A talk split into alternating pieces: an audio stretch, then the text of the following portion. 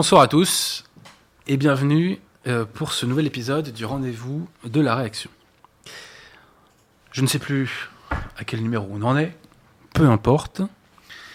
J'ai ce soir à mes côtés quelqu'un qui est déjà venu ici, qui, pour employer une expression française, a son rang de serviette dans l'émission, ce cher Alain Pascal, ex-confrère du barreau de Paris d'ailleurs, Oui. du barreau de Paris, essayiste. Vous étiez venu il y a deux mois, ou trois mois, je ne sais plus, euh, la fatigue, hein, nous parler de Descartes. Et ce soir, mon cher Alain, nous allons parler de mai 68. Mais avant, permettez-moi de faire les annonces habituelles. Alors tout d'abord, tout d'abord, les dons. Je radote à ce niveau-là. On ne vit pas d'amour et d'eau fraîche. Nous avons besoin de munitions. L'argent est le nerf de la guerre. Donc j'invite tous les internautes qui sont en situation de le faire à faire un petit don mensuel pour l'émission. Cette émission euh, nécessite euh, le temps et l'énergie d'un certain nombre de personnes. Il n'est pas anormal, pour ne pas dire qu'il est absolument normal, que euh, les intéressés aient un petit retour. Sachant que votre serviteur touche 0 centime, même pas besoin de le préciser. hein. Bon. Ensuite, publicité gratuite. Si vous avez un bon bouquin à acheter, je vous invite à aller l'acheter dans les librairies amies. Par exemple, la librairie française de Thibaut Chasset dans le 15e arrondissement. Vous pouvez acheter sur place et sur leur site internet. Ou encore sur le site du collectif Saint-Robert Bellarmin. En particulier si vous cherchez des bons bouquins catholiques, je vous invite à aller sur le site du collectif Saint-Robert Bellarmin qui, a fait un ouvrage exceptionnel euh, de pédagogie l'année dernière, 60 ans de religion conciliaire, et qui, au-delà de ça, anime donc cette bibliothèque, cette, euh, euh, librairie, pardon. Et voilà, donc je vous invite, quitte à donner vos sous, à les donner à des gens qui pensent bien. Amazon n'a pas besoin de vous pour s'enrichir. Ensuite, j'annonce que... Pardon, pardon. Ouais, Est-ce que je peux donner l'adresse de la librairie française? Ouais, faites donc, faites donc. C'est 5 rue Bartholdi, dans le 15e arrondissement, au métro duplex. Pardon de. Non, non, non, mais vous avez raison. Parce que c'est bien de la citer. C'est effectivement une très bonne librairie où on trouve des livres qu'on ne trouve pas ailleurs. Et euh, par contre, il faut quand même que vos auditeurs aient l'adresse. Non, non, mais vous avez raison. Ensuite, j'incite, ou j'invite plutôt, les internautes à la vigilance, car va sortir, d'ici quelques jours, quelques semaines, je ne sais pas trop précisément, c'est pas moi qui m'en occupe, une conférence d'un certain, d'un certain Alain Pascal, dont le thème était, ou le titre, de Descartes à la théorie du genre. Conférence faite à Rennes il y a quelques semaines, qui s'est très bien passée, m'avez-vous dit, Oui, très très bien. Avec, une, avec des vrais Français autour de vous. Oui, des gens extraordinaires. Et des vrais catholiques, excusez-moi. Bref, euh, donc, euh, j'invite les internautes à la vigilance pour regarder votre conférence. Ensuite, petite annonce, je ferai un débat le 18 juin prochain contre Paul-Marie Couteau sur la question De Gaulle-Pétain. Cela aura lieu à 19h30 au bar qui s'appelle euh, au bar que dis-je, au restaurant qui s'appelle le Haut Village Corse. Le village corse. Le Village Corse. Et c'est au métro euh, Dom- Doménil. Doménil. Doménil. Donc, pour ceux qui veulent voir un débat sur De Gaulle-Pétain, eh bien, ma foi, n'hésitez pas. Alors, je précise que l'entrée est payante, c'est 15 euros, mais il y a un repas derrière. hein. Euh, voilà. Donc, euh, débat avec ou contre, je ne sais pas ce qu'il faut dire. Paul-Marie Couteau, euh, lui défendra De Gaulle. Moi, je défendrai Pétain. Voilà. Ça vous surprend, n'est-ce pas? Trop. mon Charles. Ensuite, avant de commencer, grosse dédicace. Grosse dédicace à qui? À l'homme de la semaine, de la semaine dernière. Qui est l'homme de, euh, l'homme de la semaine dernière? Bah, C'est ce cher Nick Conrad. Alors, vous connaissez pas Nick Conrad, mon cher mais la vie est trop courte, c'est normal. Nick Conrad est un, est un rappeur qui a fait un charmant morceau euh, où la France est insultée copieusement.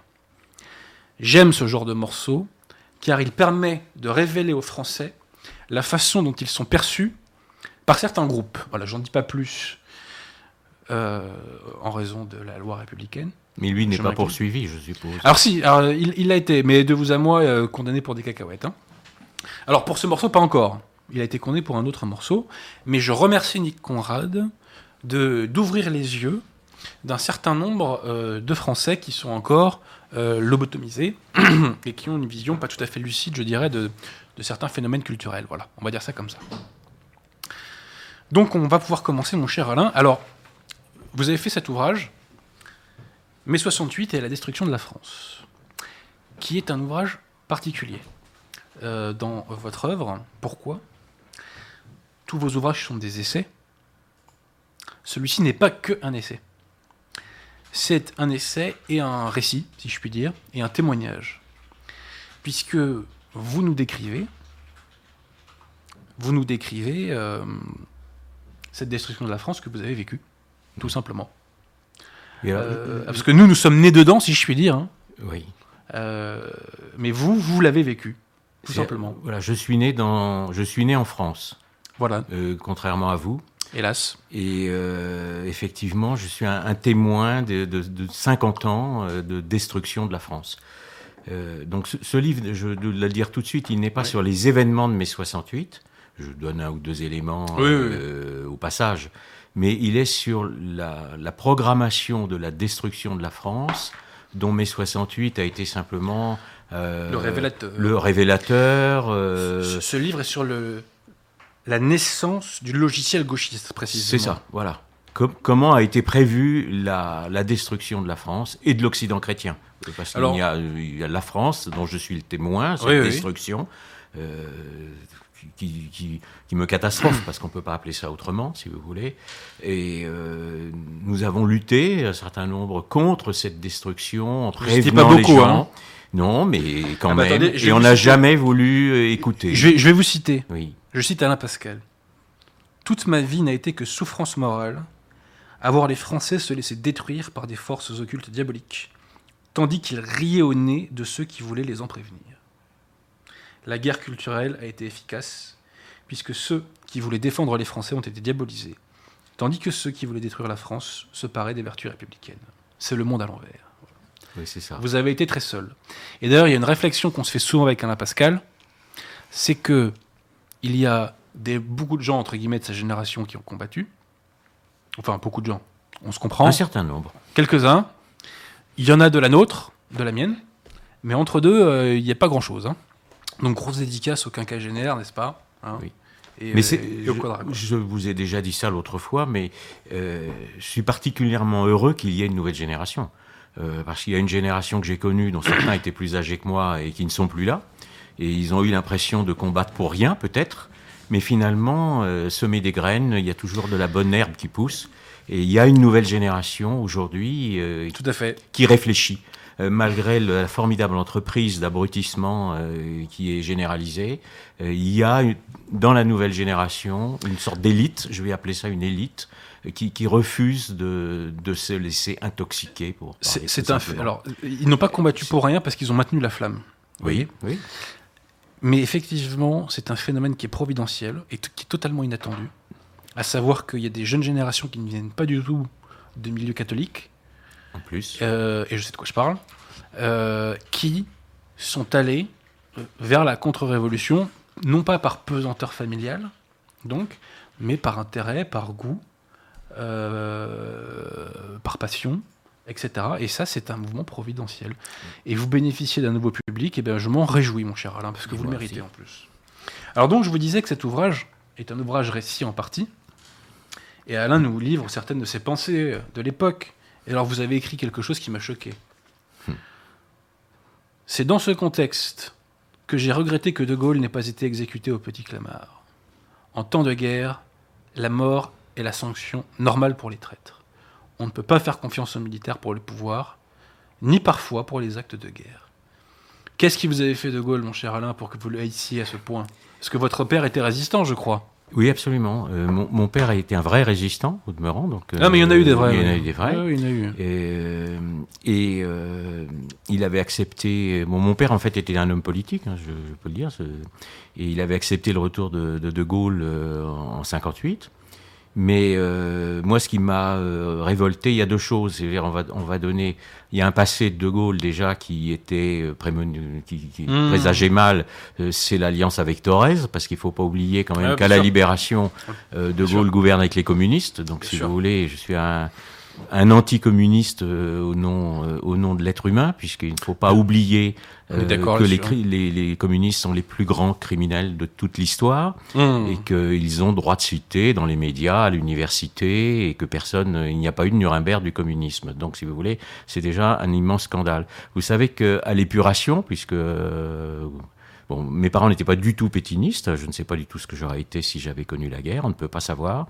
Mais euh, à l'épuration, il y a eu un certain nombre de procès, mais très peu. Bon, des procès plus mmh. ou moins euh, légaux, mais enfin, il y avait un procès. Mais les communistes ont tué plus de 100 000 Français euh, sans aucune forme de procès. Et De Gaulle a cautionné cela. Je dirais même qu'il l'a même encouragé, pour ne pas dire incité. Hein. Alors, donc ça, ça c'est déjà un Parce qu'il fallait liquider la droite. Et, et, si vous voulez, moi, donc, dans, je n'étais pas né à ce moment-là, mais ensuite, dans mon enfance, euh, se passe le phénomène de la guerre d'Algérie. Donc mhm. vous, avez euh, la guerre d'Algérie pour revenir au pouvoir. Euh, de, je résume évidemment, mais De Gaulle va à Alger et c'est le fameux sur le balcon d'Alger euh, le je vous ai compris, c'est-à-dire qu'il s'adresse aux pieds noirs. Il faut que les nouvelles générations sachent que, les pieds, que ceux que l'on appelle les pieds noirs, ce sont des Français d'Algérie, c'est-à-dire ce sont des compatriotes, des Gaulois, ce, sont des qui s'y étaient simplement là-bas et qui ont d'ailleurs tout fait en Algérie, parce que sans la France, il n'y aurait pas d'Algérie. Donc. Ah, moi, je croyais que c'était les Émirats qui avaient fait la France. Mais en fait, vous êtes en train de m'apprendre que non, ce sont des Français qui, ont, ah, qui ont tout fait. D'accord, autant pour moi. Et ils sont, comme on dit, euh, donc De Gaulle va leur promettre, euh, pour revenir au pouvoir, le je vous ai compris. Et euh, évidemment, alors moi j'ai eu après des témoignages, parce que je, connaissais un témoignage de quelqu'un qui était sur le balcon d'Alger, et il se tourne vers un de ses sbires, et je ne vais pas employer un mot, mais enfin il l'a dit, il s'est retourné, et, et il a dit les cons. Donc, si vous voulez, il savait pertinemment, euh, quand il disait ça, c'était un cynisme pur. Et nos compatriotes d'Algérie ont ensuite été exterminés par le FLN, avec la complicité de ce qu'on ce qu'on appelle les porteurs de valises, donc beaucoup d'intellectuels de gauche, dont un certain nombre de ministres euh, qui sont devenus ensuite des, même un premier ministre, qui hmm. était euh, et d'avocats aussi hein, célèbres, absolument. Donc, et nos compatriotes ont eu le choix entre la valise et le cercueil. Donc ils sont rentrés en France. Et à ce moment-là, on les a méprisés. Et puis, en fait, ils se sont fait rémigrer en quelque sorte. absolument. Oui, oui. Et euh, rien ne leur a été donné. Aujourd'hui, la France, est n'importe qui débarque en France, on lui donne tout et une carte d'identité. On donne, euh, je sais, pour les, dit-on pour les, les réfugiés euh, actuels, 400 euros. Hein, si je crois que c'est à peu près hmm. ça le chiffre. Mais ce qu'il faut euh, se faire comme comparaison, c'est que dans les, pays d'où ces gens viennent, le salaire est d'environ de 100 euros maximum. Donc en fait, c'est comme si on proposait à un Français de passer une frontière et qu'on lui donnait euh, 8000 euros euh, sans rien faire. Donc c'est, euh, ça attire. Mais ce que je veux dire, c'est que nos compatriotes, eux, survivants, les survivants sont revenus avec une valise. Hein, on leur avait laissé le choix entre la valise et le cercueil. Et, et ça, De Gaulle est absolument responsable de ça. Donc si vous voulez, j'ai connu, moi, des, des, des, des soldats perdus, ce qu'on a appelé des soldats perdus, c'est-à-dire que j'étais très jeune, mais euh, eux passaient à la maison, puisque mon père était avocat aussi et a défendu un certain nombre de, de, soldats de l'OAS. Et euh, donc j'estimais que De Gaulle était un traître, euh, qu'il avait trahi les Français d'Algérie, et que donc le, la place des traîtres, c'est devant un peloton d'exécution. Mmh. Donc le, le, petit Clamart, hélas, les militaires n'ont pas réussi le coup du petit Clamart. Et voilà, donc c'est...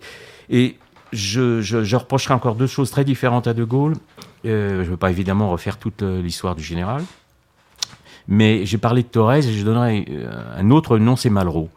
Parce que De Gaulle a donné, avec Malraux, qui était aussi un compagnon de route des communistes, ne l'oublions pas, donc Premier ministre de la Culture, et il a donné la culture aux communistes par Malraux communiste à l'époque, c'était pas encore le gauchisme parce qu'il était simplement en voie de construction. Donc, si vous voulez, c'est une immense culpabilité. Euh, je pense que beaucoup d'hommes de droite de l'époque n'ont pas compris ce qu'était la guerre culturelle, dont nous allons euh, sûrement parler. Alors, Donc euh, voilà la réflexion par rapport à De Gaulle. Mais la, priorité pour moi, c'est les Français d'Algérie. Et, et j'ajouterais, parce que qu'on ne traite pas de racistes, les harkis Parce qu'il ne faut pas oublier qu'il y a des, il y a, beaucoup de Kabyles, il y avait même des Arabes, mais il y avait beaucoup de Kabyles, saluons la mémoire des Harkis, qui méritent notre nationalité. Je voudrais dire un mot sur la nationalité, parce que le, droit français, le droit traditionnel, c'est le droit du sol, le droit du sang. Pardon pour le lapsus, il est révélateur de, mmh, la fatigue. Donc, si vous voulez, la, la Ve République, à cause, euh, par la culpabilité de, Giscard d'Estaing et de, et de Chirac, euh, a changé le droit traditionnel français de droit du sol en droit du, droit du sang, pardon, en droit du sol. Or, les Français, pour avoir la nationalité française, il faut être de sang français. Et peuvent aussi devenir français, des Français par le sang, ceux qui ont versé leur sang pendant les guerres. Il y a eu des coloniaux pendant les guerres qui étaient dans les armées françaises. Je pense que les descendants de ces coloniaux méritent la nationalité française. mais que cela. Hein. Que cela, mais pas ceux qui ont combattu contre la France. Or, le problème aussi du FLN et de De Gaulle et ensuite des socialistes, c'est qu'ils ont non seulement fait venir des FLN, des gens qui avaient combattu, qui avaient du sang français sur, la main, sur les mains, mais en plus, ils leur ont donné des postes à l'université, des postes dans l'administration. Donc c'est un véritable scandale. Euh, dont ont été victimes nos compatriotes d'Algérie. Donc euh, je leur adresse ici, vraiment, je, m'adresse à, leur mémoire et à tous ceux qui en ont souffert. Et je pense qu'ils sont d'ailleurs, ils sont tous ont été traumatisés par ces événements. Il y a de quoi. Il y a de quoi. Alors, avant d'arriver aux origines du gauchisme, mon cher Alain, permettez-moi de faire une petite chronologie des événements du mois de mai que j'ai relevés. C'est sans doute pas parfait, je l'ai fait un peu rapidement, mais je pense qu'au moins les auditeurs auront les grandes lignes. Donc mai 68, alors bon, il y a eu toute une préparation avec ce qu'on appelle le mouvement du 22 mars, etc., l'agitation étudiante qui commence dès le printemps. Et euh, le 3 mai euh, se produit une première vague d'arrestations, à peu près plusieurs centaines d'étudiants. Pourquoi? Parce que le, pouvoir veut éviter euh, des bagarres entre, entre guillemets, fascistes et gauchistes. Et ça, ça va être le prétexte, justement, pour faire des manifestations, pour réclamer la fameuse libération euh, de leurs camarades, euh, comme ils disaient à l'époque. Donc le 6 mai, on organise une, manif, et c'est là où il y a euh, les premières heures avec les CRS, les premières barricades, 600 blessés, 400 arrestations, et dans la nuit, les barricades continuent. Le 9 mai, Perfit, donc, qui est un membre du gouvernement, annonce que la Sorbonne va être fermée pour éviter les troubles. Le lendemain, nouvelle manifestation d'Enfer Rochereau, 50 000 personnes. Ça tourne à l'émeute. Jet de pavé, cocktail Molotov, 60 barricades, des centaines de blessés, 500 arrestations, 188 voitures incendiées et attaque d'un commissariat. Trois jours plus tard, les syndicats embrayent, 500 000 euh, grévistes. Le lendemain, la grève se prolonge. Et le 16 mai, des étudiants vont à l'usine Boulogne-Billancourt, mais euh, les ouvriers ne leur ouvrent pas les portes et ils ne font pas jonction. Le 18 mai, l'ORTF se met en grève. De Gaulle rentre de Roumanie. Le 21 mai, on compte à peu près entre 8 et 9 millions de personnes en arrêt de travail, pas forcément grévistes, mais en arrêt de travail parce qu'ils n'ont pas accès, je dirais, à leur lieu de travail. Le 22 mai, De Gaulle propose un référendum, ça fait un flop. Et il y a un phénomène très intéressant le 22 mai, c'est que les troupes, le service d'ordre de Krivine fait rempart pour que les étudiants ne pillent pas une, armurerie, où ils auraient pu donc se fournir euh, en, flingue, hein, concrètement, euh, et voilà. Le 24 mai commencent les négociations de Grenelle, elles se terminent le 27. Le 27 mai, ce même jour, manifestation de Pierre Mendès France et de Mitterrand, qui se termine à Charletti. La CGT et les communistes ne sont pas là, ce qui vont mal prendre. Le 28, Mitterrand se déclare prêt à assumer la succession du pouvoir. Le 29, manifestation des communistes et de la CGT qui se termine gare Saint-Lazare. Et De Gaulle va consulter Massu à Baden-Baden. De Gaulle revient le 30, discours à la radio, il annonce la dissolution et le fameux, ensuite, se produit le fameux défilé de soutien pour De Gaulle. Et ensuite, l'émeute va lentement s'éteindre, je dirais, courant juin. Donc, mon cher Alain. Alors, moi, ces événements-là, j'y ai pas participé. Je voudrais le dire tout de suite. Mais c'est tout à votre honneur. en hein. faculté à ce moment-là. Simplement, je suis simplement, j'étais en faculté de droit. Et j'ai voulu aller à une assemblée générale parce que, étant anti-gaulliste, j'étais ravi que, que, ce soit un peu le bazar, appelons les choses par leur nom. Et en disant que je n'ai pas pu prendre le micro parce que c'était des militants communistes qu'ils tenaient. Euh, des gauchistes, mais que je connaissais, qui étaient d'anciens communistes. Et j'ai compris très vite que euh, c'était une révolution qui n'avait rien de spontané. Mmh. Et deux, choses qu'on peut dire, même si je n'ai pas participé, mais sur ces événements que vous venez de rappeler, c'est qu'en fait, euh, Moscou a choisi De Gaulle. C'est-à-dire, si le, le, Parti communiste n'a pas accepté que la, nouvelle force gauchiste. Alors, il y a eu heureusement d'ailleurs une, une, une, séparation entre les révolutionnaires, c'est-à-dire d'un côté les hein. communistes dès le début, et de l'autre côté les gauchistes. Et euh, finalement, De Gaulle euh, étant tellement favorable à Moscou, notamment en toute la politique anti-américaine, etc., euh, Moscou a préféré calmer le jeu. Je pense que ce qui a sauvé. Et la deuxième chose qu'on peut dire euh, sur, sur De Gaulle, vous voyez que ce sera toujours du bien, c'est que euh, en fait il est allé voir Massu, euh, bon Massu qui avait été important en Algérie, hein, c'est un général, euh, pour voir si on pouvait faire le coup de force, quoi. Il n'y a pas de doute. Mmh. Euh, le sang aurait coulé.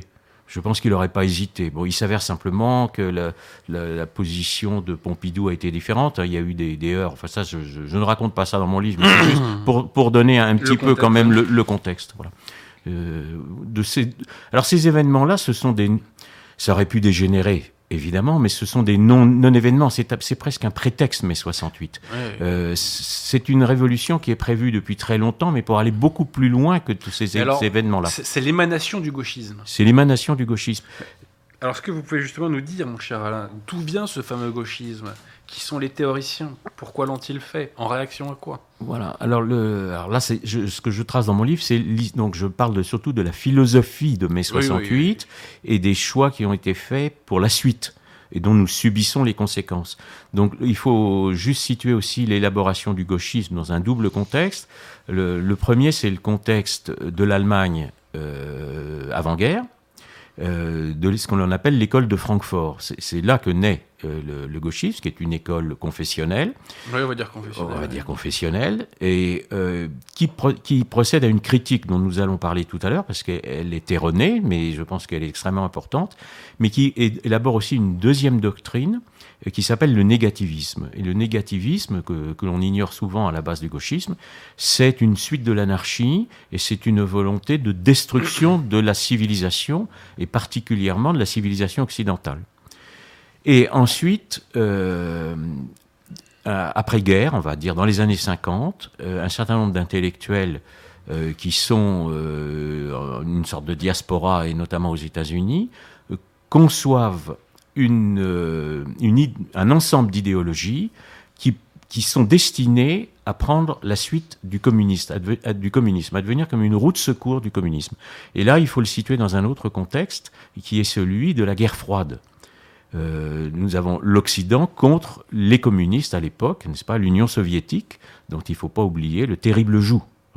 Euh, il y a quand même euh, Solzhenitsyn, les, les, historiens officiels donnent entre 20 ou 30 millions de morts, euh, Solzhenitsyn lui en donne 66 et je pense qu'on est plus près de 80, rien que pour la Russie, évidemment. Et si on compte l'ensemble des, des, morts euh, dus au communisme, on est sans doute au-delà de 150 millions de morts. Mmh. Donc si vous voulez, et ce sont des gens, on va quand même le préciser euh, aux jeunes, hein, aux, aux, qui sont euh, tués en fonction soit de leur classe sociale, pas pour des actes, euh, soit parce qu'ils gênent, euh, soit parce qu'on a décidé de, de, changer un endroit de population ou, ou que des gens sont des soi-disant des contre-révolutionnaires. Et euh, on, les gens se font massacrer, c'est-à-dire que un matin, on pouvait venir chercher les parents et les exécuter devant vos yeux. Euh, ça s'est aussi passé en Algérie, puisque vous avez aussi des, euh, des gens qui ont été assassinés à l'Algérie devant leurs enfants. Donc moi, je peux témoigner de cela. Pas, je, connais des, gens, qui, des, jeunes, des enfants qui sont rentrés, dont les parents avaient été égorgés sous leurs yeux. Donc euh, je ne suis donc pas trop fraternel avec ceux qui ont fait ça. Je crois que ça me semble normal. Donc on est dans ce contexte-là. Et c'est dans ce contexte qu'est élaboré le gauchisme. Et alors il y a un nom euh, qui est très important, c'est Marcuse. C'est Marcuse, alors c'est pas le seul, mais c'est Marcuse, euh, parce que... Alors Marcuse c'est un parcours extraordinaire, donc il est dans cette école de Francfort, euh, il s'en va... Alors d'abord il faut savoir, Marcuse est un communiste, et il participe à ce que l'on appelle la révolution spartakiste de, des années 20, de Rosa Luxembourg, etc., en Bavière. Et donc, ensuite, Hitler vient au pouvoir. cette école de Francfort émigre, évidemment. Et euh, Marcus passe par Paris, la Suisse, et il va, non, il est communiste, mais il ne va pas se réfugier en Union soviétique, il va se réfugier aux États-Unis. Et aux États-Unis, il rentre dans les services secrets, et il obtient la nationalité américaine. Et à ce moment-là, après-guerre, il devient citoyen américain, et il enseigne dans les universités américaines. Il y a une véritable diaspora euh, qui va dans toutes les universités, et qui prépare une nouvelle forme de la révolution le, gauchisme est la quatrième gauche, la quatrième gauche révolutionnaire, celle qui est destinée à définitivement éradiquer, parce qu'il n'y a pas d'autre mot, donc mettre à mort, nous mettre à mort, la civilisation de l'Occident chrétien. Hmm. C'est-à-dire la civilisation occidentale qui a eu l'immense tort un jour de devenir chrétienne. Euh, du temps de l'édite Théodose, euh, ensuite avec Charlemagne, etc., etc., et de la France évidemment, fille aînée de l'Église. C'est pour ça que nous sommes particulièrement concernés c'est que notre nation est la fille aînée, était, hélas, la fille aînée de l'Église, elle ne l'est plus aujourd'hui, elle est plutôt apostate, presque la fille aînée du diable, et notre nation est donc particulièrement concernée par cette décision de détruire les nations et de détruire les peuples anciens. C'est-à-dire la révolution en elle-même est une, a une volonté de remplacer un peuple par un autre. Donc il faut substituer à une, humanité dite ancienne une humanité nouvelle. Et le gauchisme, c'est cela. Est-ce que Et alors, le dénommé Parcus, pardon. Hein, qui était membre du Neibrit d'ailleurs, soit étant passé. Alors, aux États-Unis, il fait partie effectivement du Neibrit, oui, effectivement. C'est bien pour les cartes de vie. Et, il est, il est freudo-marxiste, et Freud aussi était membre du, du puisque vous voulez savoir. Oui, absolument. Donc, si vous voulez, nous avons affaire à des intellectuels euh, qui sont euh, engagés dans des sociétés secrètes et dans des services secrets, en tout cas pour, pour ce qui concerne euh, Marcuse. Et c'est une, il a une forme de génie, bah, évidemment. Il, il allie le, la révolution marxiste à la révolution sexuelle. Euh, c'est un élément très nouveau, c'est de dire le l'ouvrier est, est, victime de ce qu'il appelle le travail aliéné, c'est-à-dire qu'il ne peut pas se défendre devant les forces du capital. Et pour refaire la révolution, il va falloir non seulement euh, le, lancer dans la rue, comme l'ont fait les communistes, mais faire en même temps une révolution sexuelle, de façon à ce qu'il change de mœurs, que l'homme en Occident, et que les, êtres humains en Occident changent de mœurs, de façon à ce qu'il ne soit plus euh, qu'un père de famille n'est plus en charge de sa famille, euh, qu'il n'ait plus de femme, etc., etc. Le résultat de la révolution sexuelle, c'est qu'il n'y a plus d'enfants. Hein. Les, blancs font plus d'enfants. À part les catholiques. Oui, il y a heureusement euh, ah des, gens qui, qui, font des enfants. Mais si vous voulez, ce bouleversement des mœurs, c'est un coup de génie, c'est un génie du mal, mais c'est un coup de génie, a été accouplé euh, à, la, à, la, révolution marxiste. Et euh, il a écrit un livre d'ailleurs qui s'appelle Marxisme et féminisme, parce qu'il est évident que le féminisme fait partie des idéologies gauchistes destinées, non pas du tout à, promouvoir euh, les droits de la femme euh, ou à, aider le sort, euh, à aider les femmes à avoir un, sort meilleur, mais au contraire à tenir les femmes, c'est-à-dire d'abord à séparer les femmes des maris, c'est-à-dire à créer encore une, une, comme une lutte des classes, mais ça va devenir une lutte des sexes, c'est-à-dire ne plus faire un couple d'un homme et d'une femme qui vont faire un enfant, mais d'opposer les femmes aux hommes de façon à ce que notre société soit complètement dissoute. C'est notre quotidien. Ça. Voilà, notre quotidien. Et ça, ça correspond au mot d'ordre de Lénine, que je cite évidemment, qui avait dit qui tient la femme tient la société. Donc euh, le féminisme a pour but de tenir la femme et d'opposer la femme à l'homme nous expliquerons après pourquoi, parce qu'il y a un aspect religieux euh, derrière cette. Euh, c'est ça la grande idée de Marcuse. Est-ce que nous avons des questions, chère Victoire? Euh, Nous avons une remarque d'Henri de Lesquin. Alors, au sein de, la, au sein de la gauche qui a deux pôles, mai 68 a symbolisé le transfert de domination du pôle collectiviste représenté par le Parti communiste au pôle cosmopolite représenté par le Parti socialiste. L'idéologie cosmopolite qui nie les frontières physiques et morales est aujourd'hui l'idéologie dominante au plan mondial.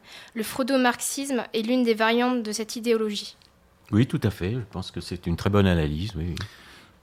Avons-nous d'autres questions? Nous sommes suivis de près. Hein, oui, non, non, mais voilà, nous sommes d'accord. Enfin, je suis pas contre. Je pourrais le, soyons comme on contredire, mais effectivement. J'en profite pour dire que on m'a demandé de dire qu'il fallait mettre un maximum de pouces bleus. Euh, à l'émission. C'est par rapport à YouTube. Ah bon Est-ce qu'il y a d'autres questions, ma chère Victoire euh, Oui, une question de Hop euh, Napster. Pourquoi toujours parler de mai 68 alors que la destruction de la France est bien plus ancienne? Parce que c'est une étape. Il faut voir tout le processus, tout simplement. Il faut, il faut maîtriser toutes les pièces du puzzle. Alors, cette question est bonne parce qu'effectivement, mai 68 n'a pas commencé à détruire la Bien France. Sûr. Elle achève un processus. Donc, euh, c'est une accélération de la C'est une accélération. Euh, il y a un récent euh, ministre, si on peut appeler ça un ministre de l'éducation dite nationale, puisqu'elle vise au contraire à, détourner des enfants de la nation, a dit là, a écrit un livre qui, je vais pas faire de la publicité, mais qui surtout pas donner son nom, mais qui s'appelle La Révolution n'est pas terminée. Euh, je suis un contre-révolutionnaire, donc effectivement, mai 68 s'inscrit dans la suite de la Révolution française. Ah bah tout à fait. C'est une étape supplémentaire. C'est un coup d'accélérateur. Un coup d'accélérateur. Le génie aussi de Marcuse, pardon si je parle de génie, mais de génie du mal, c'est d'avoir compris, par sa fameuse critique de la société de consommation, que les ouvriers français, les ouvriers occidentaux d'une façon générale, n'étaient plus aptes à faire la révolution parce qu'ils s'étaient un peu embourgeoisés. Pas, les, salaires avaient augmenté, il y avait un confort, on était dans une société de consommation. Et donc, il fallait trouver de nouvelles catégories sociales aptes à faire la révolution. Donc, il met en avant, on est dans les années 50, hein, les années 1950, il met en avant deux, deux grandes catégories. Euh, ceux qu'il appelle les, les, déclassés sociaux. Euh, alors ça peut être les, les étudiants, les fous, donc tout le mouvement antipsychiatrique, les, les, les délinquants, les détenus, euh, donc toute l'apologie du crime, euh, tout ce qu'on voit à la toute, toute, la culture qui va évidemment mettre en avant, dénigrer la police, mettre en avant les criminels, mmh. etc. L'homosexualité, qui il a d'ailleurs tué le, le statut des homosexuels dans les pays communistes, parce que autant en Occident Occident, il n'avait pas de problème, autant là-bas, ils en avaient beaucoup. Et puis surtout, son grand trait euh, de, génie, si je peux encore m'exprimer ainsi, c'est de dire, il va falloir substituer aux révolutionnaires, aux ouvriers, au prolétariat occidental qui est trop embourgeoisé, un nouveau prolétariat de révolutionnaires qu'il appelle des révolutionnaires nés. Ce sont des gens qui sont nés révolutionnaires et il les désigne, ce sont les immigrés. Donc à ce moment-là, il, va concevoir, bien sûr, dans les années 50, ah, pour Moscou. Alors Moscou pousse à l'immigration, bien sûr, Moscou, Moscou pousse déjà à l'immigration et au trafic de drogue d'ailleurs, pour euh, dénaturer, euh, pour que les jeunes euh, soient de plus en plus abrutis par la drogue en Occident. Et euh, si vous voulez, euh, Marcus place les, les, immigrés comme les nouveaux révolutionnaires qu'il va falloir faire venir en Occident. Et pour cela, il, les gauchistes, parce qu'il n'est pas le seul à les concevoir, mais euh, conçoivent un certain nombre de nouvelles euh, idéologies, le tiers-mondisme, c'est-à-dire l'apologie de toutes les civilisations autres que la civilisation occidentale, le pseudo-antiracisme, c'est-à-dire que dès que vous allez vouloir faire une critique, on va vous, vous traiter de, racisme, et, l'écologie et, d'autres idéologies dont, on parlera tout à l'heure. C'était lié à l'époque avec au pacifisme. C'est-à-dire vous avez tout le mouvement avant mai 68, qui est le mouvement euh, de lutte contre la guerre du Vietnam dans les universités américaines, les mouvements hippies. Donc vous avez le hmm. mouvement hippie euh, qui est déjà en prémisse ce que sera la révolution de mai 68. Et, donc, c'est à partir de ce moment-là, euh, les médias, notamment le cinéma, la télévision, la chanson, ce que je, je donne aussi un certain nombre d'exemples dans mon livre. Très concrètement. Très concret, très concrètement. Du de la vie quotidienne, je dirais. Voilà, parce que les gens ne se rendent pas compte. Quand un homme politique parle à la télévision, euh, on écoute ce qu'il dit. Mais quand on écoute une chanson, là vous en avez cité une tout à l'heure pour euh, ouvrir les oreilles, n'est-ce pas? Mais les chansons sont très souvent codées. Et vous verrez que énormément de chansons de ces années-là, y compris de, gens qui chantent toujours, sont quasiment toujours anti-occidentales ou anti-catholiques. Évidemment.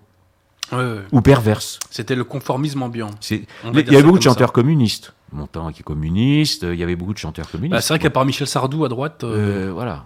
Euh, donc, y a pas, il, détonnait par rapport. alors vous avez un certain nombre d'autres chanteurs qui ont fait carrière sans trop savoir ce qu'ils chantaient, mais ça, ça, peut arriver. c'est la norme, je pense. C'est la norme. voilà. Ah, les, les, chanteurs sont un peu ce qu'on peut appeler des idiots utiles de la Révolution. Ils sont pas Et j'ajoute, parce que ce sont des exemples plus récents, mais maintenant des sportifs parce que nous assistons aujourd'hui avec l'usage malheureusement du sport à, la propagande par le biais du sport. Donc euh, hymno-métissage et féminisme. Féminisme euh, hystérique, si je peux, si je peux. Ah oui, c'est sûr que sont rarement calmés posés les intéressés. Oui. Ça peut être aussi les films. Donc je donne des, un certain nombre d'exemples très précis, mais il est évident que dans la plupart des films policiers, par exemple depuis 20 euh, ou 30 ans, maintenant les commissaires sont des femmes, par hmm. exemple ou des, des gens de couleur. Euh, des Suédois, des euh, Autrichiens, voilà. Et, euh, et que les hommes sont souvent ridicules. Et les coupables sont souvent des blancs, des hommes blancs, de préférence. Voilà. Alors il y a un point aussi sur lequel. Ce qui n'est pas, vous, vous êtes avocat, moi je l'ai été aussi, ça ne correspond pas tellement à la réalité sur le terrain. Oui, oui. alors moi je fais pas de pénal. Hein. Je fais pas de pénal. J'ai connu. Déjà, les à l'époque, les prisons étaient déjà euh, euh, largement. La Scandinavie a euh, été représentée, on va dire ça comme ça. Mais c'est évidemment.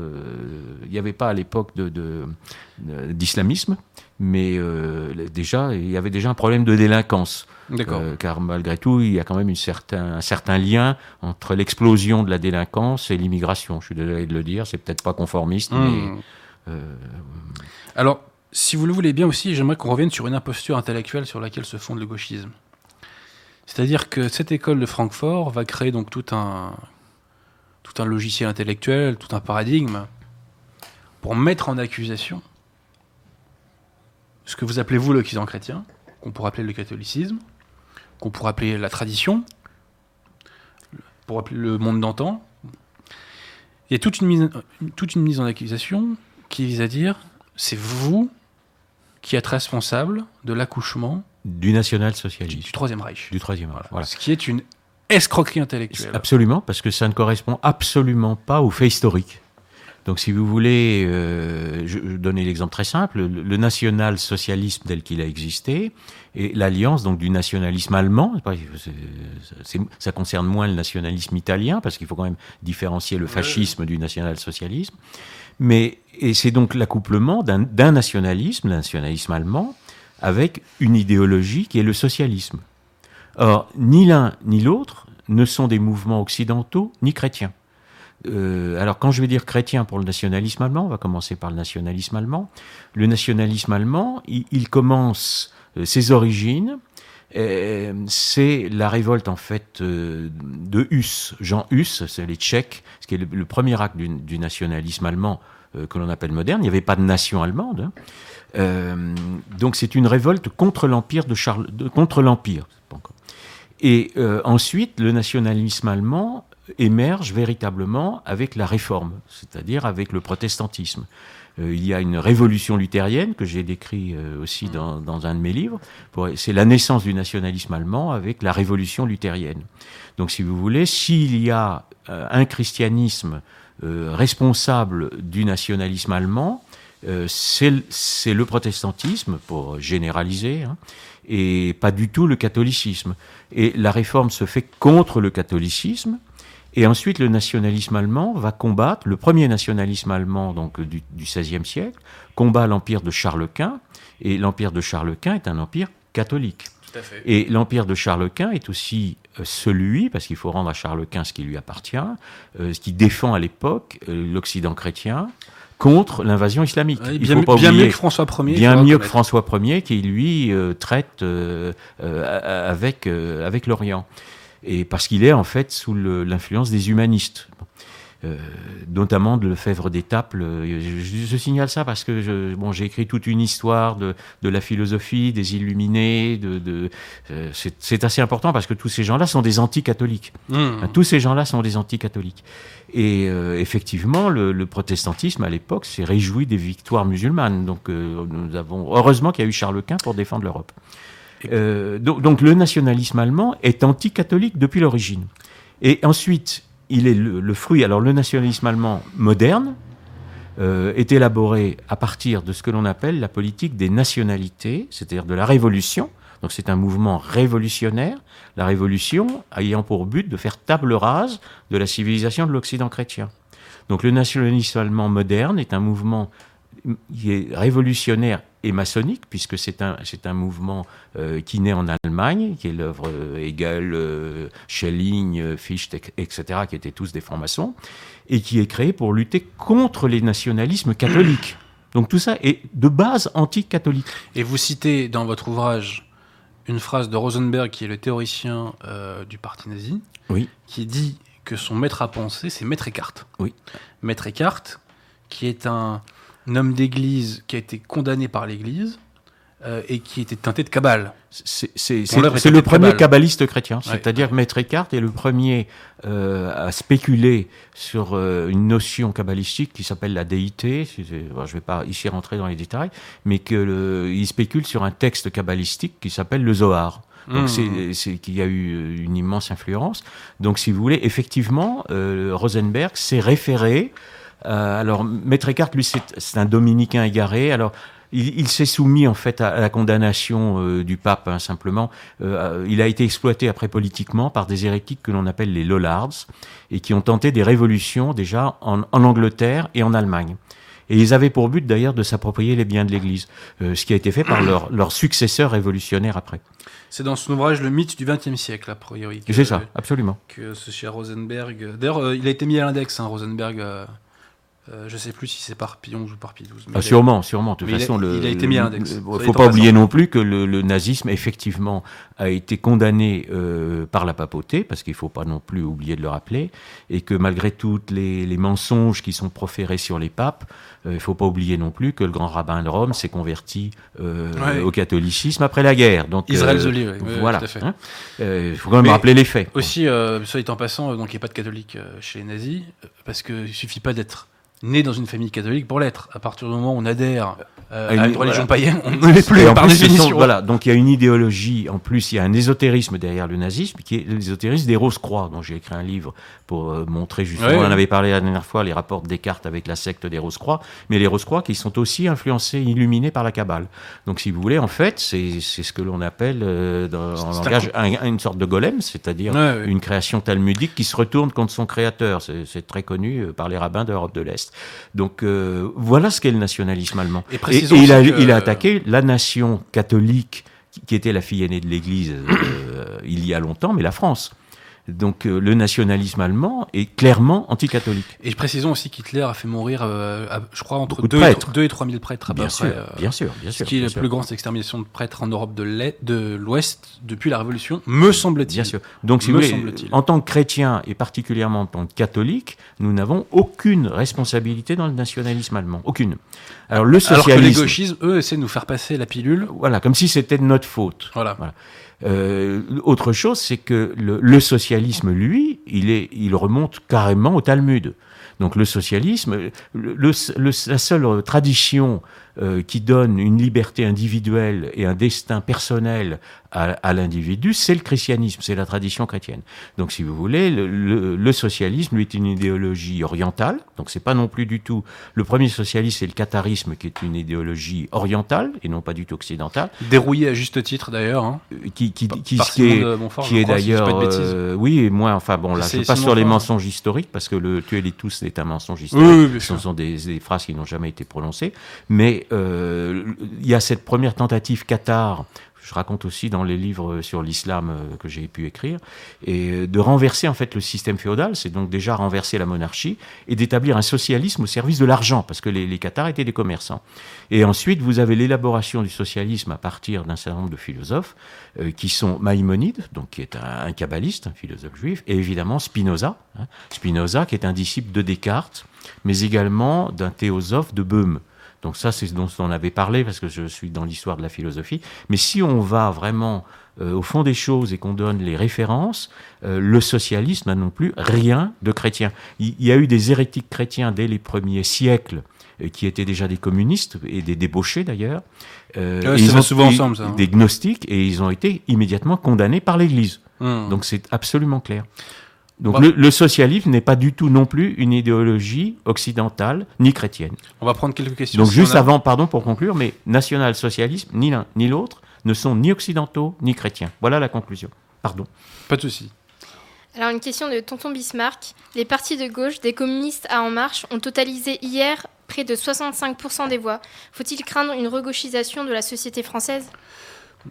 Non, parce que les élections ne sont pas faites pour représenter, euh, je dirais, euh, la pensée du peuple français. Donc ça représente une partie de ce qu'ils pensent, bien entendu, en particulier des élites, et surtout des retraités qui sont allés voter massivement comme d'habitude, et mal, comme d'habitude aussi, soit dit en passant. Mais le fait est qu'il y a une droitisation de la société, et il ne faut pas se laisser impressionner par un résultat électoral. Quand De Gaulle gagne les élections en juin 68, on peut se dire que la droite est de retour. On a vu la suite. Ben, derrière, c'est la submersion gauchiste. Et, la responsabilité d'Edgar Faure, euh, ministre de l'Éducation nationale, et qui cède tout aux gauchistes. C'est-à-dire qu'à ce moment-là, le, gauchisme a pris en fait l'université avec la complicité de la droite, déjà. Et il y avait déjà en partie, hein, d'ailleurs. Oui, il y était déjà, il y avait beaucoup de communistes, mais c'est accentué. Euh, ce que, par rapport à cette question, hein, si je peux... Je crains qu'il y, a une grande part de vrai, il y a une gauchisation des esprits. C'est-à-dire, je ne dis pas qu'elle soit en politique euh, toujours transcrite, heureusement, qu'elle n'est pas générale, mais la culture actuelle est entièrement gauchiste. Ah oui, mais ça, c'est pas ce donc, euh, Non, non, mais je sais bien. Mais les gens, donc, si vous voulez, ne savent ne savent plus, ne connaissent plus les réalités. Nous allons vivre en fait un retour au réel parce que euh, nous sommes dans le mensonge permanent. Donc les électeurs en fait sont victimes. Les Français sont victimes des mensonges. C'est peu de le dire. Hein. C'est peu de le dire. Alors, ils sont, ils sont responsables, je dirais que les électeurs sont responsables, ils ne sont pas nécessairement coupables. Les coupables sont ceux qui leur mentent. enfin, on est bien d'accord, mais bon, euh, d'un moment, les, euh, il y a un moment, il est responsable. 40 ans de responsabilité, ça devient de la culpabilité, vous voyez ce que je veux dire? Quand on en redemande à ce point, euh, ceci dit, c'est vrai qu'il y a une radicalisation, je dirais, de l'électorat de, de, Macron. Est-ce qu'il y a d'autres questions, Victoire? Oui, une question de Renard X12. En termes concrets, mai 68 a mené à quelle loi ou changement social majeur? Mais tout, euh, à tout ce qui est anticatholique. Alors, ce qui est intéressant, c'est que la pilule, c'était avant 68. Hein. Oui. Donc De Gaulle est châtié par là où il a péché, hein, soit dit en passant. Mais l'avortement, l'avortement, c'est par excellence l'héritage de 68, l'immigration. L'immigration, je crois que pour moi, le, le, le, le plus grand phénomène, c'est l'immigration, mais c'est aussi la, la, guerre culturelle, c'est-à-dire l'ensemble des médias qui vont euh, ne plus permettre de débat parce qu'il n'y a plus de débat. Euh, les, gens qui ne pensent pas euh, comme il faut penser, si je peux m'exprimer ainsi, euh, n'ont plus le droit à la parole.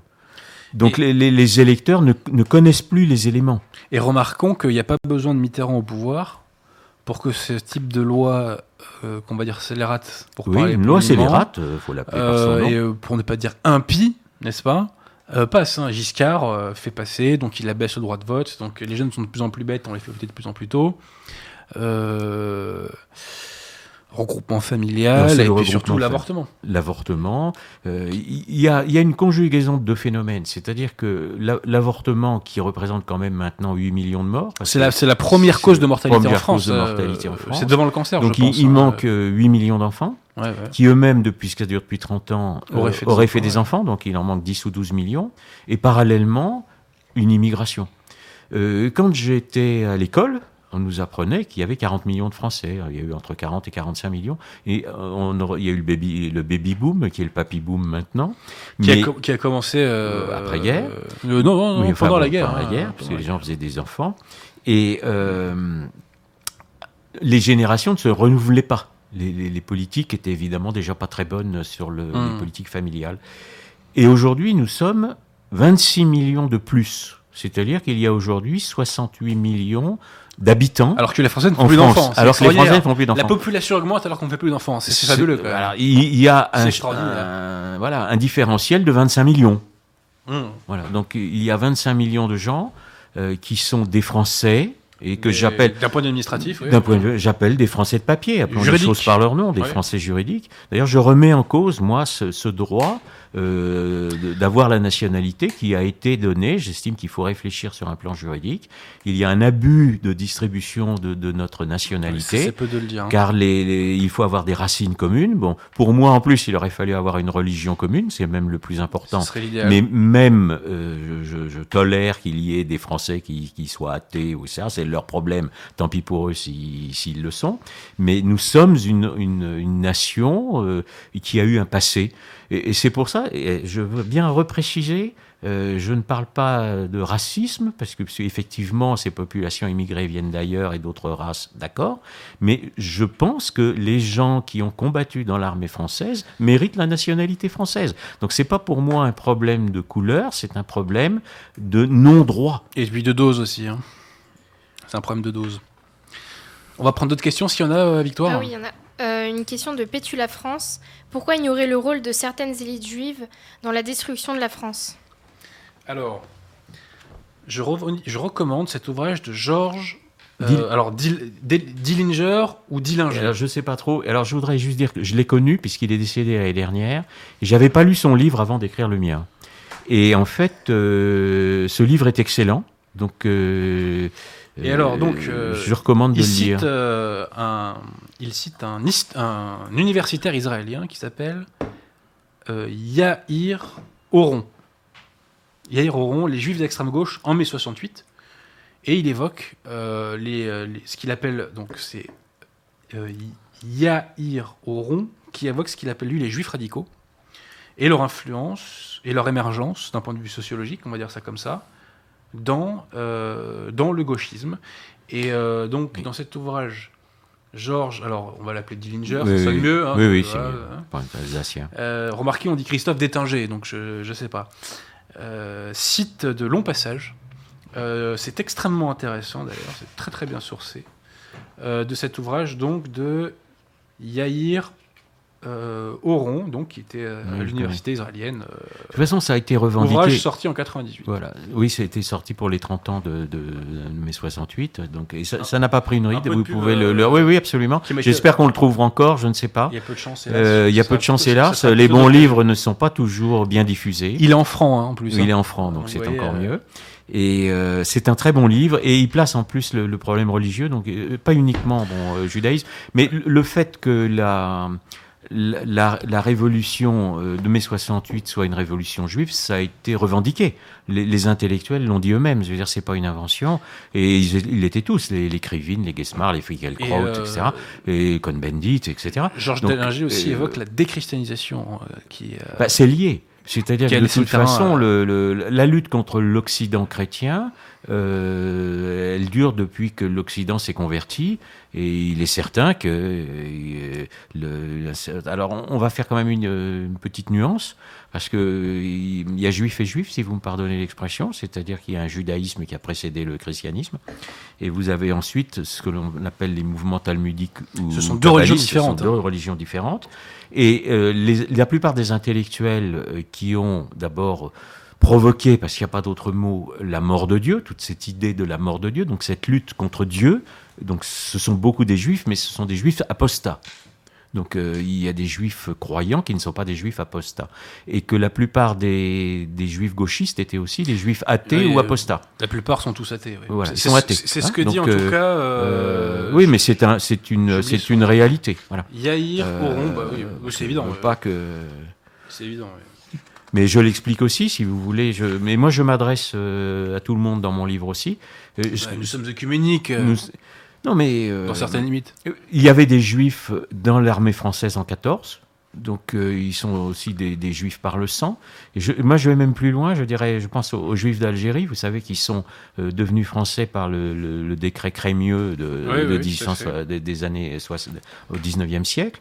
Et ils sont maintenant français, même selon le critère de Vichy, si vous me pardonnez cette petite anecdote. Mais ça veut dire qu'à partir du moment où les gens euh, jouent le jeu de la France et combattent pour la France. C'est ça le problème. C'est que si demain nous avons une guerre, et si nous avons une guerre contre une, une nation musulmane, si nous avons une... Si, je dis bien si, mais enfin c'est quand même un hmm. risque important, qui va combattre pour la France? Ouais, ouais. Et puis, il faut jamais oublier une chose, hein, c'est qu'on ne peut pas reprocher aux autres de défendre leur religion si soi-même on, est un apostat. Hein. Il faut quand même le rappeler. Euh, et la famille, parce que finalement, que ce soit les juifs et les musulmans, défendent leur famille. Oui, oui, tout à fait. Donc, euh, avis, euh, à ceux qui le dimanche matin ne sont pas au bon endroit, et malheureusement, je crains qu'il y en ait beaucoup, puisque je les vois pas, moi, le dimanche matin. Donc, bon, il en manque, quoi. Mais il faut bien comprendre une chose, c'est que quand on apostasie, on laisse le terrain vide pour d'autres tout simplement. Parce que le surnaturel et le spirituel sont un besoin de l'être humain. et ça doit être comblé. Et tous les Français gauchisés ne se rendent pas compte, mais ce sont des spirituels. Ils adhèrent à une religion du gauchisme, de la laïcité, de, du New Age, voilà, etc. Sans se rendre compte, mais ce sont des religieux. Et d'ailleurs, les athées, très souvent, ont des réflexes de fanatiques religieux, euh, par leur sectarisme, par leur intolérance. Il y a les deux, parce que vous avez des athées, finalement, qui se, trouvent, qui se trouvent très bien dans une civilisation chrétienne. Oui, c'est Léon Fray et compagnie. Oui. enfin là. Mais ils sont pas très cohérents, ces braves gens. Hein. mais euh, je pensais à d'autres. Mais euh, voilà, donc ils sont pas nécessairement anti-chrétiens. Alors que là, on assiste. Mais, mai 68, c'est une révolution anti-chrétienne. Il faut appeler les choses par leur nom. Bah, le gauchisme. le gauchisme est une idéologie anti-chrétienne, une haine de Dieu. Alors c'est d'ailleurs ce que je mets en exergue au début de mon livre, c'est qu'il y a une sorte de paradoxe, c'est-à-dire que ce sont des athées mais leur ennemi est Dieu. Donc en fait, ils luttent contre, contre un être qu'ils nient. Euh, c'est pas très logique. Mais c'est le fond. Oui. Est-ce qu'on a encore des questions, euh, ah Victoire? Une question de Sanctum Regnum Francorum. Quelle serait la future étape euh, de, la, de la révolution cosmopolite? Ou les futures étapes ah bah, Il est bien gentil, notre ami Sanctum, mais je n'ai pas, pas de boule de cristal. non, la prochaine étape, c'est l'euthanasie. La prochaine étape euh, que le système essaie de faire passer, on en reparlera tout à l'heure avec euh, Raphaël Auclair, je pense. Euh, la prochaine étape, enfin l'objectif que le système essaie de faire passer, on a eu l'avortement, l'immigration compagnie. Je crois que le prochain déclic qu'il cherche à avoir, c'est l'euthanasie. Moi, ce que je voudrais dire, c'est que les malheurs de la France, donc ne, viennent pas uniquement de mai 68, simplement tout ce qui tout ce qui a été programmé par le gauchisme se réalise. Euh, donc il y a une étape qui a été programmée, euh, qui est la révolution, c'est-à-dire la guerre civile, la guerre de rue. Donc celle-là, elle est possible. Alors, ce, est, ce, qui est intéressant, c'est que pendant la les paix sociale est achetée pour l'instant. Ce qui est intéressant, c'est que pendant les gilets jaunes, les banlieues sont quasiment pas sorties. Ils sont sortis un tout petit peu au début, pour les tout premiers actes, mais après, ils se sont tenus à carreau. Parce que c'est pas leur intérêt. Intéressant. Il y a énormément d'argent eh qui ben, est déversé. Et eh ben moi, je pense que les historiens révéleront effectivement que les réseaux de la République euh, se sont. C'est pas euh, d'aujourd'hui. Ce sont voilà, ont, mis les bouchées doubles. D'hypocrisie, voilà. Mais si vous voulez, pour moi, tous les malheurs de la France viennent de son apostasie. Bah, Soyons très clairs, ça vient de la Révolution, qui est une révolution anti-chrétienne. Donc la Révolution, qui met fin à la tradition de la France qui était le catholicisme. Et, depuis, et depuis, la France a été envahie trois fois par des Allemands et aujourd'hui elle subit une quatrième invasion. Voilà, euh, par la Suède. Voilà. Alors, je vais aborder un point euh, très important à mes yeux. Euh, Jeanne d'Arc, avant de faire combattre ses soldats, avant les batailles donc, leur demandait de se confesser pour qu'ils soient en état de grâce. La, révolution veut damner les âmes. Donc, un contre-révolutionnaire conséquent doit prendre exemple sur Jeanne d'Arc et être en état de grâce. Donc, opération état de grâce pour être un contre-révolutionnaire efficace. Voilà. Soit dit en passant, hein, pour tous les champions euh, qui se revendiquent du catholicisme, mais qui ont des mœurs euh, parfois, euh, on va dire, pas dans les clous, on va parler poliment, mon cher Alain. Est-ce que tu as encore une ou deux questions euh, oui, euh, j'ai encore une question. Euh, une question d'André Vanville. L'OPA réussit des gauchistes dans les années 70 sur la magistrature et l'éducation nationale ne, doit-elle pas nous inspirer? Alors, il y a un truc à, bien comprendre aussi. C'est que mai 68 n'a mis de pistolet sur la tempe de personne. Et mai 68, c'est la déchéance de tout un peuple, à quelques exceptions près. Hein on comprend quand j'emploie ce terme générique, de toute une société. On nous parle de Simone Veil qui a, légalisé l'avortement, qui est un pur scandale, et quand on sera au pouvoir, ça sera aboli. Mais les enfants qui se sont fait tuer, c'est pas Simone Veil qui les a fait. Les médecins avortueurs qui ont pratiqué l'avortement, euh, avec leur responsabilité individuelle, il y a une clause de conscience hein, qui fait qu'on n'est pas obligé de le faire. C'était pas Simone Veil non plus. Bon. Donc, pourquoi il y a eu cette gauchisation de la magistrature et compagnie? Parce que c'était la gauchisation de la société, et en particulier de la bourgeoisie, qui euh, s'est radicalisée à fond dans la gauche. Il reste une bourgeoisie catholique, hein, qu'on ne me fasse pas dire ce que je n'ai pas dit. Et même parfois qui pèse euh, vraiment euh, économiquement. Mais c'est pas le sujet d'aujourd'hui. Mais concrètement, la gauchisation des profs et compagnie a accompagné la gauchisation de la société et a eu une espèce de vague déferlante qui a tout emporté sur son passage. Mais moi, ce que je, oui, je voudrais inciter les, nouvelles générations à faire de l'entrisme. Les gauchistes ont fait, les gauchistes ils sont entrés partout. Ils ont noyauté. Mais je pense qu'il faut faire la même chose. C'est-à-dire qu'il faut. Ils sont entrés partout parce que le courant allait dans leur sens aussi. Bah, bien sûr, on parce les a que, si moi je fais de l'entrisme au PS, ça va pas avoir beaucoup de non, mais je parle pas simplement des partis politiques. Parce que je parle des médias, je parle des, des sociétés, je parle de partout. Conquérir tous les terrains. Il faut conquérir tous les terrains. Médias, en rue, politique, mais... intellectuel, cerveau, spirituel, etc. Et, pour moi, si vous voulez, la, première croisade, moi que je mène, c'est une croisade pour libérer les esprits, parce que c'est le plus important.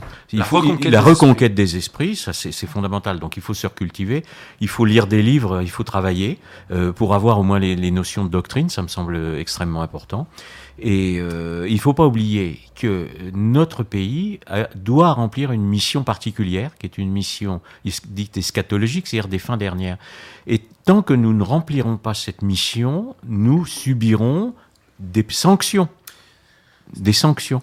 Le euh, gauchisme, donc et ses il faudrait un châtiment. Un châtiment. Donc il faut en vérité que pour renaître, il faut que la France redevienne catholique. C'est très clair. Et, qu'il faut que le catholicisme redevienne la religion d'État. Et que les catholiques soient en état de grâce. Que les, mœurs, hein. que les mœurs redeviennent catholiques, que la, société redevienne catholique. Ce qui n'empêchera pas ceux qui ne le sont pas de, de, ne pas pratiquer. Ça a toujours été comme ça. Du temps des rois euh, catholiques, il y avait des gens qui ne l'étaient pas, ça n'a pas de problème. Et les juifs eux-mêmes ont été protégés par nos rois. Et par l'Église. Et par l'Église. Donc, si vous voulez, euh, il n'y a pas le danger à ce que la France redevienne catholique, mais c'est son obligation. Elle ne mérite sa liberté et son droit de vivre que parce qu'elle a une mission d'être la fille aînée de l'Église et donc d'être catholique. Et si elle ne l'est pas, elle continuera à souffrir on va prendre, je suis mille fois d'accord avec ça. L'apostasie est le problème numéro un. Euh, on va prendre une ultime question euh, pour Alain avant qu'il nous présente un ouvrage. Euh, oui, et avant, je vais, vous, je vais demander aux auditeurs de mettre un pouce bleu sur, sur le direct, enfin sur la vidéo, pour le référencement. Donc, comme on dit autrefois, cliquez, bande de. Non, je plaisante. Alors, une question de Laoventi. En tant que catholique, que pensez-vous des avancées de la technique, notamment le transhumanisme? N'est-ce pas un passage obligatoire pour rester dans la compétition économique? Je vois pas en quoi à titre personnel. non, alors euh, bon, je sais pas combien de temps là, c'est vrai presque. Euh, c'est effectivement. Voilà, ça va être. Je vais pas beaucoup parler du transhumanisme. D'abord, il y a un à la poubelle. Non, non, non, pas du tout, parce que c'est très important. il faut faire, faut se méfier. Le, transhumanisme, c'est toujours la révolution qui veut s'accaparer l'être humain. C'est-à-dire, c'est un double but de créer des surhommes et qui n'auraient plus d'âme. Ce sont des gens qui sont, c'est la, pseudo-élite actuelle, ce sont des gens qui n'ont plus d'âme, plus d'esprit, plus d'âme, et qui seraient des surhommes, et de créer des sous-hommes qui seraient des esclaves, les esclaves du mondialisme. C'est ça. Ça a été assez bien décrit dans un livre d'un orthodoxe, je suis désolé de dire ça, le père Boboc, qui est mort il y a très hein. récemment, qui s'appelle Le transhumanisme décrypté, que je recommande euh, aux gens. J'en parle aussi dans mon livre, évidemment, euh, parce qu'en fait, j'ai tout un chapitre sur, on n'a pas parlé de l'écologie, mais qui est la nouvelle religion, évidemment, euh, mondiale et qui est fondée sur la gnose, et, et à ce que l'on appelle la post-humanité. Et la post-humanité, c'est la destruction de l'humanité créée bisexuée par Dieu pour créer une nouvelle humanité androgyne.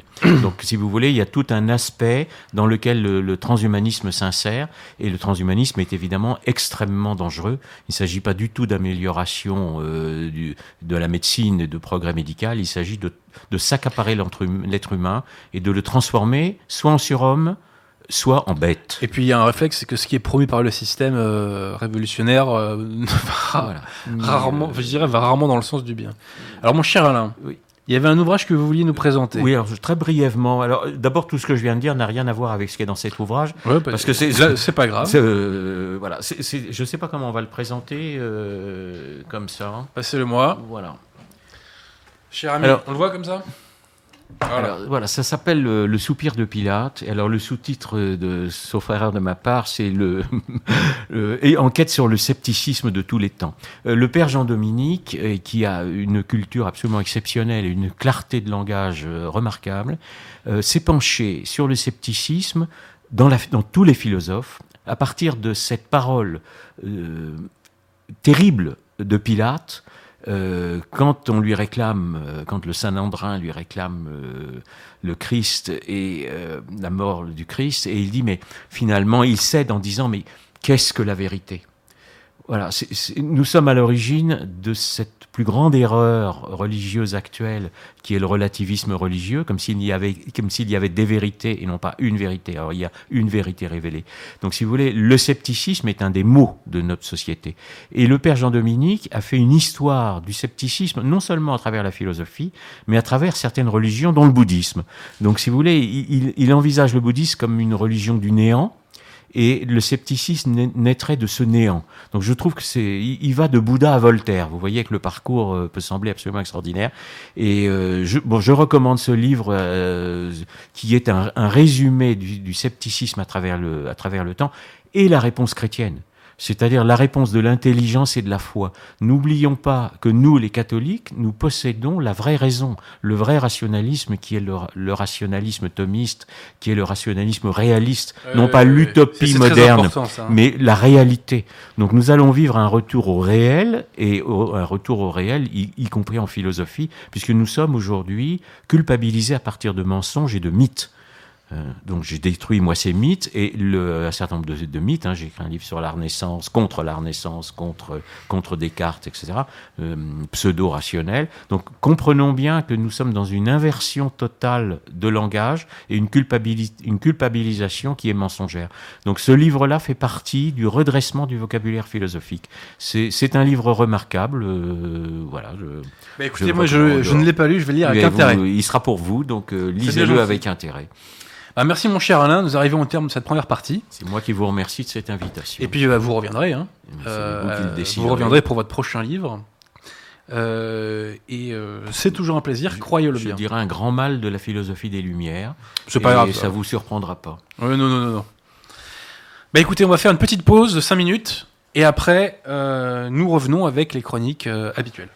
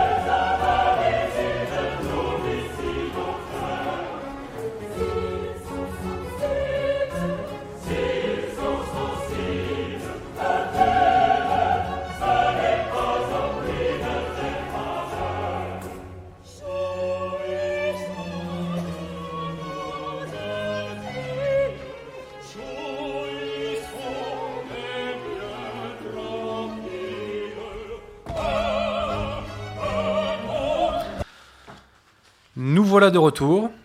Alors, comme à l'accoutumée, nous allons avoir les chroniques de Raphaël Auclair et de Jonathan Sturel. Mais avant, je voudrais moi-même dire un petit mot de l'actualité euh, qu'on va qualifier de, spirituelle. Il y a deux ou trois semaines de cela, euh, notre cher Bergoglio a été accusé d'hérésie par 20 théologiens conciliaires qui, dans une lettre ouverte, ont demandé entre guillemets à des évêques, nouvel ordo, de euh, demander donc à Bergoglio d'abjurer ses hérésies, faute de quoi il faudrait le destituer. Ce, cette lettre ouverte résonne avec un autre texte qui a fait parler de lui quelques semaines avant, qui est donc un long texte de Anastasius Schneider, dans lequel il disait qu'en cas de pape hérétique, ce qui n'existe pas, il faudrait euh, ne pas le destituer. Donc sans doute, euh, Anastasius Schneider était-il au courant de cette initiative et a-t-il voulu, je dirais, répondre à l'avance, couper l'arbre sous le pied des auteurs de cette euh, accusation. Alors, que dire au sujet de cette accusation? Bon, bah, la conclusion, je la partage qui croit encore sur la planète que Bergoglio est catholique Est-ce que tu y crois, toi, Victoire? Je, réserve. Euh, on ne va pas te demander ton avis. Mais il suffit de lire ses actes et d'entendre parler pour voir que l'individu débite des hérésies plus vite que son ombre. Et que voilà, bon, c'est pas possible. Et puis, dans la mesure où dans Vatican II il y a des hérésies, euh, adhérer à Vatican II, c'est se séparer de la foi. Euh, donc il vaut pas mieux que ses prédécesseurs conciliaires, hein, ce cher Bergoglio.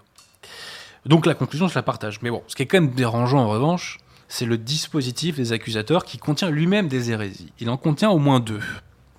La première est la suivante, c'est qu'ils veulent juger le Saint-Siège. Or, le Code de droit canon de 1917 nous dit que le Saint-Siège ne peut pas être jugé. Et même, je crois, dans le Code moderniste de 1983, il est dit que le siège ne peut pas être jugé. Donc les intéressés vont à l'encontre de leurs propres normes. C'est quand même gênant pour des théologiens. Ensuite, ils osent nous dire que euh, Bergoglio n'a officiellement jamais engagé son infaillibilité. Je regrette, c'est faux. Quand le pape engage-t-il son infaillibilité Il l'engage dans deux types de cas, soit l'infaillibilité du magistère extraordinaire, dans lequel il définit un dogme. La dernière fois que ça s'est produit, c'était euh, sous Pie XII soit lorsqu'il enseigne en matière de foi et de mœurs. Et ça, euh, ça s'illustre à travers euh, des encycliques, euh, à travers des exhortations apostoliques, des motus proprio, etc. Pie XII, dans Humani Generis, par exemple, nous dit que le magistère ordinaire, enfin que les encycliques, pardon, relèvent du magistère ordinaire et que donc les catholiques doivent leur donner leur assentiment. Donc en matière de foi et de mœurs, les encycliques sont infaillibles.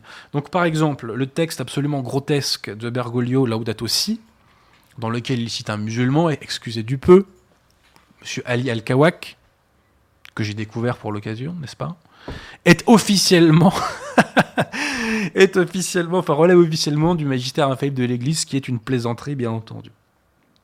Bref, Bergoglio est accusé d'hérésie, ce qui est intéressant, c'est que les théologiens ont fait cela aussi euh, parce que Bergoglio n'avait pas répondu aux fameuses doubias des entre guillemets cardinaux conciliaires euh, qui avaient été faites au mois de, enfin qui était, c'était à l'été 2017. Et à l'époque, Bergoglio n'était pas accusé expressément d'être hérétique, mais les intéressés disaient quand même qu'il, je cite, véhiculait des hérésies. Voilà. Donc c'est face à cette inertie, face à ce silence, que ces théologiens conciliaires sont sortis du bois. Alors donc, Bergoglio est accusé d'hérésie par des conciliaires, ce qui est euh, une première. Hein. Euh, et la question qu'on se pose, bah, c'est euh, qu'en pense la fraternité, quoi? Quelle est leur position là-dessus? Vous, pour vous, amis de la fraternité, Bergoglio, catholique ou c'est un hérétique? Réponse de la fraternité dans un communiqué du 17 mai que vous retrouvez sur son site FFSPX News. La fraternité nous dit ceci.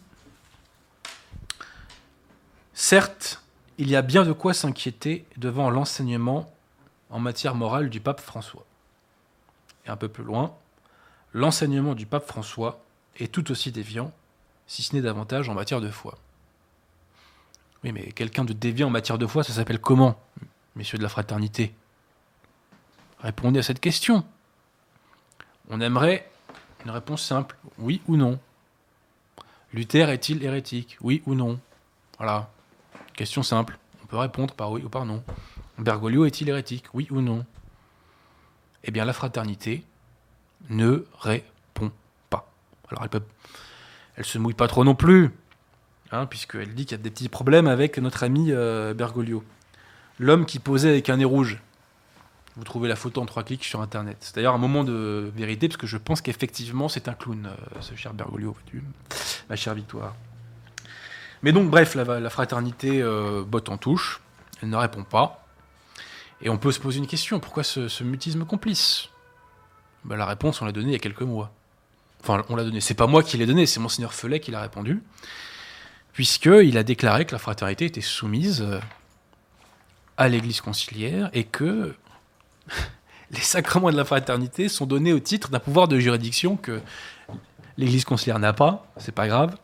Euh, enfin bref, donc officiellement, la fraternité administre ces sacrements euh, parce qu'un pouvoir de juridiction leur a été donné par la hiérarchie conciliaire.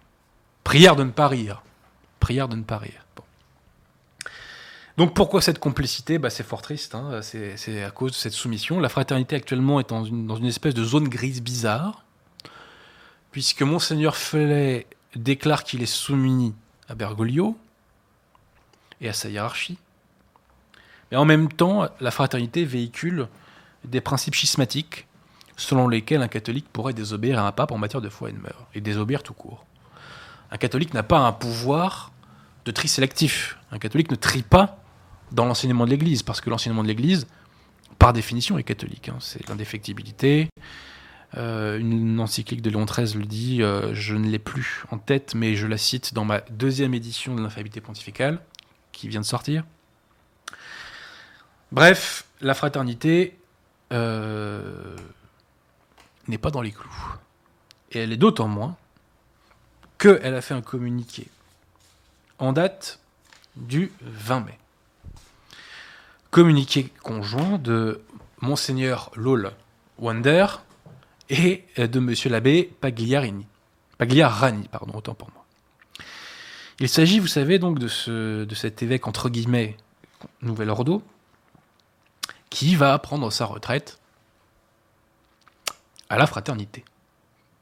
On nous a dit, il y a eu des rumeurs, c'est Monseigneur Williamson, je crois, de mémoire, qui l'a dit, que un sacre allait être fait d'un abbé de la fraternité et que Monseigneur Wonder serait euh, conco-sécrateur. Actuellement, semble-t-il, on n'en est pas là. Après, euh, j'ai pas de boule de cristal. Hein. On nous dit que Monseigneur Wonder va simplement euh, dire la messe. Bon, nous verrons. En tout état de cause, la venue de cet évêque LOL, conciliaire à la fraternité, je dirais acclimate, accoutume, accoutume les esprits des fidèles à l'idée selon laquelle le catholicisme et la religion Nouvel Ordo seraient une seule et unique religion, ce qui est bien entendu faux. Tout cela est à déplorer et euh, par charité chrétienne, je ne vais pas commenter davantage. Voilà. Tout ça est fort triste. Bref, euh, nous allons en arriver à Raphaël Auclair. Est-ce qu'elle est avec nous? Avant, je vais. Ah, peut-être question. excuse-moi. Excuse-moi. mais c'est, on remercie Tonton Bismarck pour son don et il a laissé un message. Grosse dédicace à Maître Abosi. Bah, merci. Puis Annick Conrad aussi. Hein, Annick Conrad, ben, nous remercions, nous, Tonton Bismarck, d'être un fidèle auditeur et un auditeur qui, qui participe. Est-ce que tu as des questions à tout hasard J'ai pas de questions. Bon, bah, on va pouvoir embrayer alors. C'est bon? J'appelle,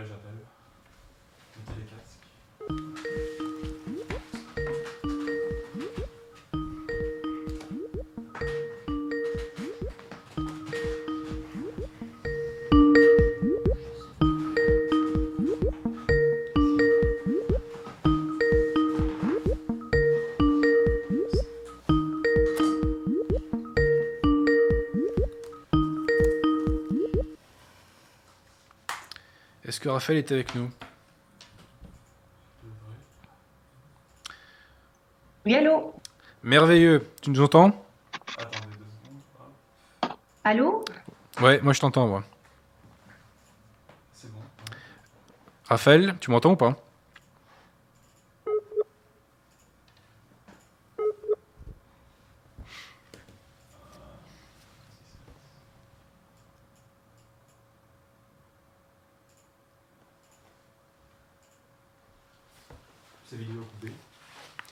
Fonctionne pas Au pire, tu sélectionnes quelques questions, ma chère Victoire, si tu en trouves, bien entendu. Euh...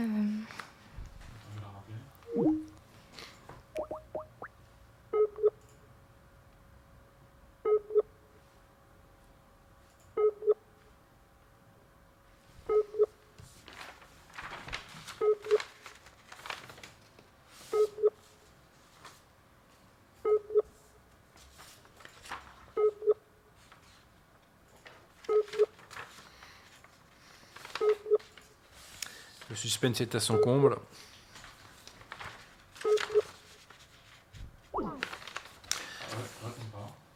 Alors à tout hasard, Victoire, est-ce que nous avons des questions en attendant Raphaël euh, Non, pour l'instant, j'ai pas de questions. Ah, je vois, c'est à moi de meubler tout seul alors.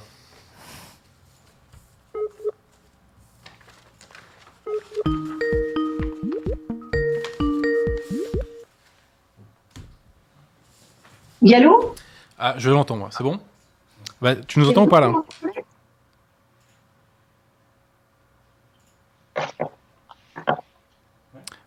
nous entends ou pas, Raphaël Oui, très bien. Bah vas-y, tu peux y aller.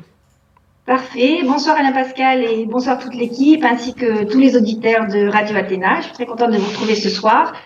Donc euh, ce soir, je vais vous parler euh, de l'affaire Vincent Lambert qui a maintenu toute la France en haleine la semaine dernière puisque euh, littéralement sous les sous les yeux des caméras se jouait d'heure en heure la vie d'un homme. Donc, euh, je ne vais pas euh, parler euh, d'une manière juridique parce que reprendre en fait tous les plaidoyers qu'on a pu entendre à droite et à gauche, qui en fait se résument à, à, des plaidoyers pour ou contre l'euthanasie. moi, ce que je vais essayer de voir ce soir avec vous, c'est plutôt de tirer les leçons de ce qui a été un bras de fer entre l'État français d'une part et la société civile d'autre part Bras de fer qui s'est soldé par une défaite cuisante de l'État et une victoire du peuple. Euh, j'y reviendrai plus tard.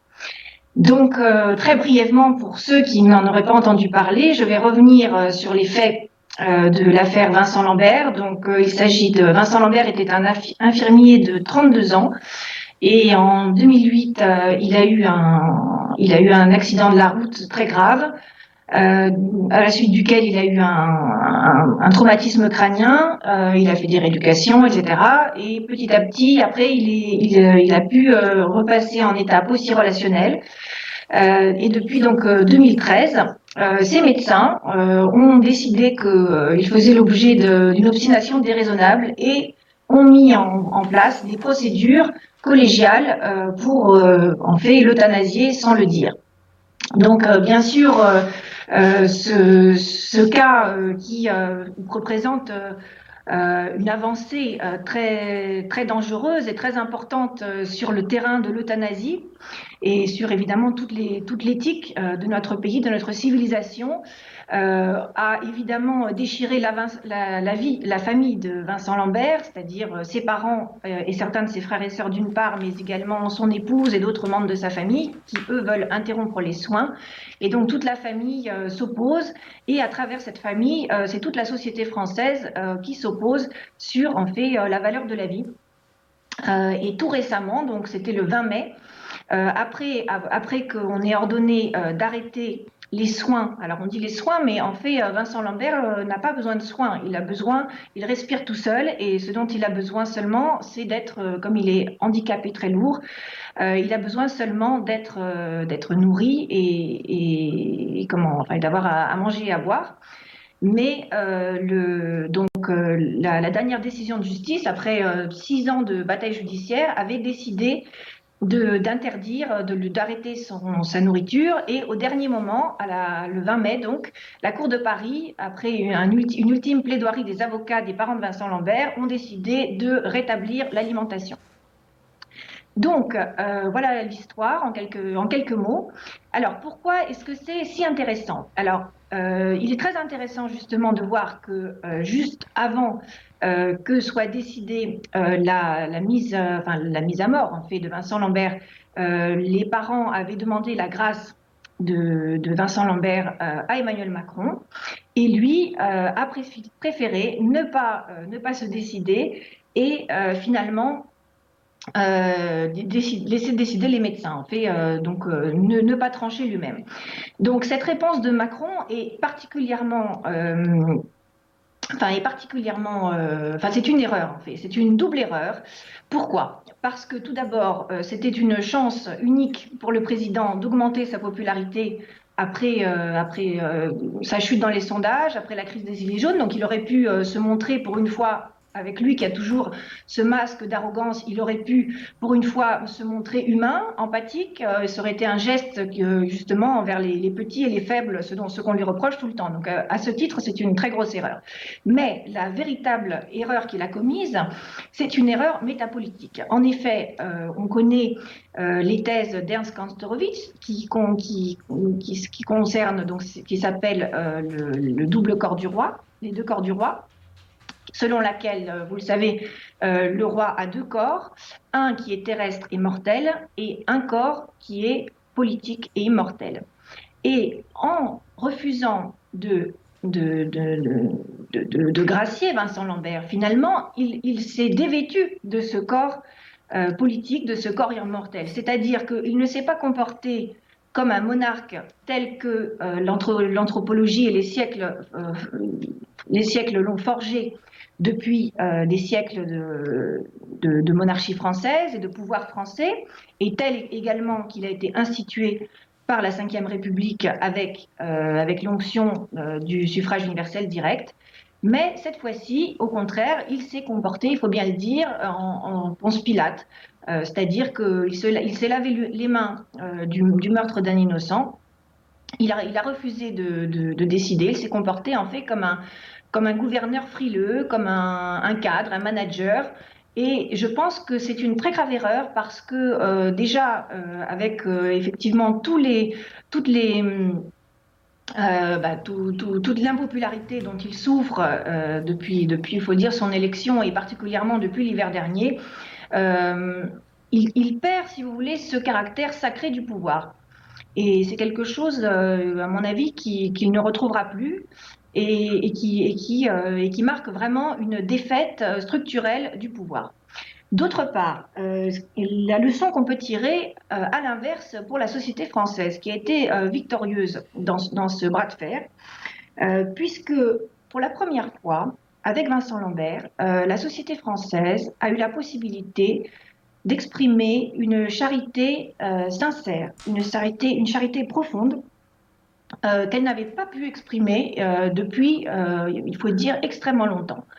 Parce que à chaque fois qu'il s'est passé des malheurs dans notre pays, que ce soit les gueules cassées par exemple, les communards, qui à chaque fois ont été, les gueules cassées étaient cachées, elles-mêmes, les communards ou bien récemment les gilets jaunes, à chaque fois qu'il y a eu vraiment des victimes innocentes, eh bien, euh, on les a toujours un petit peu cachés. Alors maintenant, avec euh, les médias, euh, c'est très difficile de, cacher les visages, de cacher les blessés, mais on les dissimule d'une autre manière.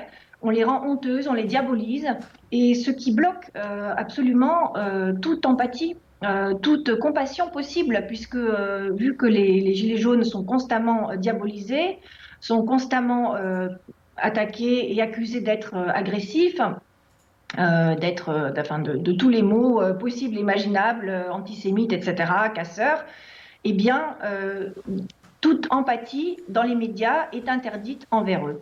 de la même manière, depuis environ 40 ans ou 50 ans, les Français, effectivement, expriment de, la, de, la, de la charité, ils l'expriment et ils l'expriment beaucoup, mais il se trouve que c'est une charité qui n'est pas spontanée, que c'est une charité qui est extorquée, à coup d'images, à coup d'images choc. et on connaît bien, par exemple, les, petits Africains qui sont montrés durant le, journal de 20 heures pendant que vous êtes dans votre dîner. Donc évidemment, ça, ça suscite automatiquement un sentiment de culpabilité pour les téléspectateurs et même cela dès le plus jeune âge. Euh, où on voit toutes les guerres, toutes les guerres euh, dans le monde, euh, tous les malheurs, etc. Donc vous qui êtes assis dans votre salon, vous ne pouvez pas ne pas vous en sentir coupable. Et ou alors à coup de discours, que ce soit sur la colonisation, sur l'esclavage, enfin de toute façon, le français par définition est coupable. Et c'est un sentiment extrêmement délétère. À ce titre, je voudrais en parler du livre de Alexandre Delval qui s'appelle Le complexe occidental euh, justement petit traité de déculpabilisation qui parle extrêmement bien euh, de l'arme massive que constitue la culpabilisation. Alors je vais en citer un tout petit extrait. Donc notamment, euh, il cite Roger Mutielli qui dit L'homme qui se sent coupable perd en même temps que son efficacité, même, perd en même temps son efficacité et le sens de son combat. Convaincre l'homme que sinon lui-même, du moins ceux qui sont de son côté, commettent des actes immoraux, injustes, c'est amener la désintégration du groupe auquel il appartient. Et plus tard, donc l'auteur dit euh, le manipulateur s'appuie par conséquent sur l'aptitude de sa proie à se remettre en question pour semer, chez elle une confusion mentale avant de lui imposer ses codes. Eh bien, voyez-vous, ce qui est très intéressant dans cette, euh, dans cette compassion absolument spontanée, sincère et profonde que euh, Vincent Lambert suscite euh, chez nous, c'est justement que c'est pour la première fois une compassion qui est absolument dénuée de toute culpabilité, puisqu'en le regardant, on voit un être faible, absolument sans défense, complètement dépendant, et pour lequel on ne peut pas ne pas éprouver de compassion. Et c'est vraiment une, pour une fois, ce n'est pas une charité extorquée par les médias, comme on en a toujours l'habitude. Euh, une, une, charité contrainte et, grâce à lui, d'une certaine manière, grâce à Vincent Lambert, les Français peuvent enfin se libérer, euh, se libérer de cette euh, culpabilité qui a complètement pétri les mentalités françaises depuis 30 ans ou 40 ans. Et, c'est très important. C'est très très important puisque de cette manière-là, on peut le, peuple, justement, euh, par rapport à cette euh, culpabilité qui désintégrait la société, justement, en se libérant de cette culpabilité, le peuple français refait société, se refait société justement pour défendre les plus faibles. Donc euh, j'ai l'impression qu'avec le 20 mai, il s'est passé vraiment un moment extrêmement important pour la société, puisque le peuple s'est réuni pour pour protéger, Vincent Lambert, pour protéger euh, le plus faible euh, d'entre eux, d'entre nous. Et je crois euh, sincèrement que même s'il y a eu énormément de batailles judiciaires, il y a vraiment un avant et un après, et que très, très probablement l'affaire aura une suite favorable, c'est-à-dire que les parents pourront transférer, comme ils le demandent depuis six ans, Vincent dans un dans un établissement spécialisé où il, où il le sera soigné comme il, comme il le mérite. Euh, c'est très important et notamment euh, il y avait euh, euh Laurent Ruquier euh, qui, qui était un peu railleur, qui lui était pour l'euthanasie et qui se moquait de, de, de, des parents de Vincent Lambert et de ses efforts pour, pour essayer de, sauver leur fils. Et il était railleur, il disait oui, quand j'ai vu les avocats qui la foule en liesse pour euh, quand, quand, Vincent, euh, quand les soins étaient rétablis, euh, j'ai cru qu'on était, qu'on avait encore gagné la finale de la Coupe du Monde ou qu'on avait gagné l'Eurovision. Alors c'est un commentaire assez narquois de sa part, mais après tout, il y a beaucoup de bon sens dans ce, dans ce, dans ce, dans ce commentaire. Pourquoi? Parce que ce commentaire souligne que pour la première fois, les Français ont vraiment connu une victoire. Et c'est vrai que les Français n'en ont pas tellement connu, avec toutes les guerres qui ont été perdues euh, bah, depuis, euh, euh, depuis, depuis le XXe siècle. Les Français n'ont jamais connu de victoire, même la deuxième, bon, on l'a pas vraiment gagnée. On a d'abord signé l'armistice et après, on a quand même été plutôt libérés par, les, par les Américains et les Soviétiques, enfin par la coalition, mais on peut pas vraiment. Il y a la résistance qui est très importante, mais bon, on n'a pas quand même fourni le gros effort de guerre. Enfin, c'est un autre débat. Mais euh, c'est vrai qu'il y avait eu une liesse énorme au moment de la Coupe du Monde parce que justement, les Français avaient faim d'une victoire, avaient connu que des défaites et des humiliations avec la décolonisation et avec ce discours culpabilisateur. Eh bien, pour la première fois, les Français connaissent cette victoire. Et cette liesse, c'est une liesse euh, absolument spontanée. Et c'est d'un peuple, c'est la libération d'un peuple qui se libère de sa culpabilité. Et c'est extrêmement important, c'est extrêmement fondateur pour, euh, pour la mentalité et pour la cohésion et surtout pour l'immunité du peuple français qui commence à sortir, à émerger des discours culpabilisateurs. Je dirais une dernière chose, que c'est pas seulement une victoire sur la culpabilité, mais c'est aussi une victoire sur cet état total, sur cette loi qui, depuis les Lumières, avait remplacé Dieu, cette loi qui qui, qui euh, à, laquelle les Français étaient sommés d'obéir absolument d'une manière aveugle, eh bien, grâce euh, à, Vincent Lambert et à la décision dont il a, bénéficié, et grâce surtout euh, à l'union et à la cohésion de la société civile, les Français ont pu euh, gagner, avoir une victoire sur la loi, sur l'État qui voulait, le tuer. Et je pense que c'est extrêmement important, et on le voit aussi dans les Gilets jaunes, cette espèce de désobéissance civile, de rébellion contre la loi, contre l'arbitraire, contre une loi devenue absolument euh, euh, totalitaire et dictatoriale et, surtout inhumaine contre les plus faibles. Et je voudrais dire que euh, Vincent Lambert, il, il, a un paradoxe, c'est que malgré tous les discours, les images dont on est complètement inondé avec les réseaux sociaux, Internet, les médias, etc., eh bien, lui, sa force, c'est son silence. Par son silence, il nous en dit plus que ne peut nous en dire euh, les millions de pages Internet et de sites qu'on voit partout. Puisque par sa simple présence, par, son silence, justement, il nous, libère de la culpabilisation et d'une certaine manière, euh, il nous donne le pardon. Et je trouve que ce qui est très beau aussi dans cette, dans cette, euh, dans cette histoire, euh, c'est qu'il y a beaucoup d'images extrêmement fortes. C'est presque un récit biblique, si vous voulez, parce que euh, vous avez euh, donc Vincent Lambert qui, qui est une victime innocente, qui on ne peut pas ne pas penser au Christ, puisque il est complètement sacrifié alors qu'il il n'est pas coupable. et aussi l'image de sa mère qui, qui, qui, garde énormément de dignité, qui se bat pour lui avec énormément de force et énormément de dignité, notamment quand elle est venue euh, sous la fenêtre la veille de la, mise à mort pour essayer d'obtenir euh, la grâce des médecins. Euh, si vous voulez, ce sont c'est des choses comme ça, mais ça peut paraître anodin, ce sont des détails, mais il n'empêche que ce récit a tout vraiment d'un récit biblique qui nous, qui nous, qui nous laisse sentir que se joue un moment historique fondamental euh, pour notre civilisation, pour notre histoire. Voilà, c'est ce que je voulais dire ce soir. Eh bien, merci Raphaël. Alors effectivement, il faut insister sur le fait que si Vincent Lambert va continuer à vivre, c'est uniquement parce que le pays réel s'est mobilisé et le système avait décidé de sa mise à mort. Point barre. Oui. Et d'ailleurs, on peine à mesurer le degré d'inhumanité. Je le dis, mais le mot est faible.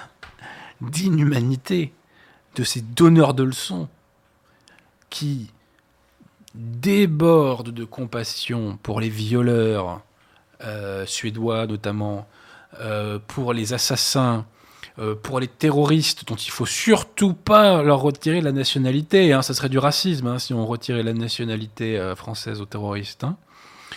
Donc cette inhumanité de gens qui débordent de compassion pour les gens qui font le mal et qui ont un cœur de glace face à un individu incapable de se défendre et dont on veut retirer la vie au motif que euh, bah, serait handicapé. Je précise que l'article euh, L 1110-5-1 euh, du Code de santé publique dispose qu'on peut effectivement faire un arrêt des soins en cas d'obstination déraisonnable quand il y a un maintien artificiel de la vie. Vincent Lambert n'est pas dans un cadre de maintien artificiel de la vie. Vincent Lambert a simplement besoin de quelqu'un pour lui donner à manger. Mhm. Mais dans ces cas-là, toutes les personnes âgées en difficulté dans les EHPAD, euh, et puis tous les handicapés tout court, peuvent être considérés. Euh, donc, il y a une interprétation extensive du texte qui est extrêmement malsaine, et donc il y a une volonté de tuer, il faut le dire au bout d'un moment. Il y a clairement une volonté de tuer. Il y a une volonté homicide. Mhm. Bon. Et donc, voilà, moi je m'interroge. Euh, tous ces gens qui sont, qui sont contre la peine de mort pour les assassins, les terroristes, les violeurs d'enfants, et que sais-je encore, et qui sont pour la peine de mort des gens que de façon arbitraire que de façon arbitraire on prétend qu'ils seraient euh, en fin de vie. Nous, nous sommes contre l'avortement, pour la peine de mort, enfin je parle pour moi, hein, donc contre l'avortement, pour la peine de mort et contre l'euthanasie. Voilà. Est-ce qu'il y a des questions, euh, Victoire, dis-moi, sur ce sujet? Oui, une question d'André Vanville. Euh, la Cour d'appel est dans l'attente de décision du comité de l'ONU pour rendre sa propre décision. Que pensez-vous de cette atteinte à notre euh, souveraineté judiciaire? Bon, savez, euh, l'atteinte à la souveraineté judiciaire, il y aurait tellement de choses à dire, c'est un sujet qui... Voilà. mais en l'espèce, cette atteinte est une sorte de... Comment dire d'échappatoire que se trouve la Cour pour ne pas avoir à trancher elle-même vis-à-vis de son propre système, tout simplement. Voilà. C'est euh, le petit prétexte qui a été trouvé dont on s'est emparé. Voilà. Ça a donné un sursis, mais ça a permis euh, une, telle, euh, une telle union des forces en France, une telle émulation et une telle, une telle cohésion des forces qui étaient pour la vie en France que je pense qu'après, après, bon, on ne peut pas avoir de la réaction, mais je pense qu'il ne peut pas y avoir de retour en arrière. Ils ne pourront pas après tout, tout ce qui s'est passé, euh, ils ne pourront pas tuer Vincent Lambert parce que euh, le peuple a connu une victoire contre cet État et euh, c'est le genre de victoire auquel on prend envie de goût. Il y a un résultat au-delà du résultat. Beaucoup de gens se sont moqués de la manif pour tous en disant oui, ils ont été un million et la loi est quand même passée, ça ne servait à rien. Bien sûr que non, que ça n'a pas servi à rien. Ça a servi à réagréger un pays réel qui est atomisé mhm. depuis 1944. Voilà. Et de même, euh, les Gilets jaunes ont permis cette réagrégation, euh, Jour de colère avait permis cette réagrégation, et le combat pour la vie que nous menons, le combat pour la vie que nous menons, contribue à réagréger euh, ce pays réel qui s'est fait atomiser, donc je me répète, en 1944 pour les motifs que nous avons évoqués tout à l'heure avec Alain Pascal. Voilà.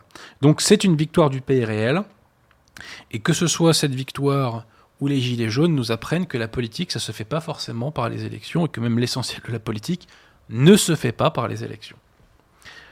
Y a-t-il euh, une autre question, ma chère Victoire euh, Oui, une question d'Eugène Sando. Comment se fait-il que des gens qui croient en l'au-delà soient si, soient si attachés à la vie de cet homme? Parce que précisément, l'homicide est un péché mortel, tout simplement. Et, puis on, aimer la vie en au-delà et respecter la vie, parce que la vie, c'est la vie. Et nous, et nous sommes totalement en cohérence quand nous sommes pour la peine de mort. Pourquoi? C'est ce qu'on appelle le principe de totalité en philosophie. C'est-à-dire que quand la partie menace le tout, il faut sauver le tout. Et pour la peine de mort, le tout, c'est la société. Et nous n'envisageons pas la peine de mort par rapport à l'intérêt de l'individu qui lui a intérêt à vivre, mais par rapport à l'intérêt de la société qui a intérêt à se prémunir des assassins, des violeurs d'enfants, etc., etc., etc. Et je rajouterai des trafiquants de drogue, soit en passant. Hein. Donc, le catholicisme défend la vie. Voilà. Et il n'a pas à en rougir. Et ça, et ça, devrait être, normalement, je crois, la, norme. Hein. La norme mentale, si je puis dire. Euh, As-tu une autre question? On a une remarque d'André Vanville. Les sondages montrent que les Français sont massivement euh, sont massivement pour l'arrêt des soins de Vincent Lambert. Le peuple est pour la mort de Vincent Lambert, contrairement à ce que vous dites. Bah, les, sondages peut-être, mais pas la rue apparemment. Hein. Pas la rue, hein. il faudrait voir tous les gens qui sont sortis le 20 mai à Paris, ils étaient des milliers. Hein. Voilà. Euh, et ce, ce qui compte, ce n'est pas d'être le plus beau, le plus fort, le plus intelligent ou d'être les plus nombreux, c'est d'être le plus actif. L'histoire appartient aux hommes d'action. Voilà. Et en l'espèce, ce sont les Français de droite qui se sont mobilisés. Et eh ben, si les Français de gauche veulent faire des, mobilisations pour la peine de mort des innocents, et eh ben qu'ils les fassent. Mais j'attends de voir. J'attends de voir, voilà. Est-ce qu'il y a une ultime question, ma chère Victoire, sur ce sujet? Euh, Non. Bon, bah, on va s'arrêter là. Bah, merci Raphaël. Je vous en prie. Et puis on se retrouve le mois prochain. Avec plaisir. Au revoir. Est-ce que Jonathan est avec nous?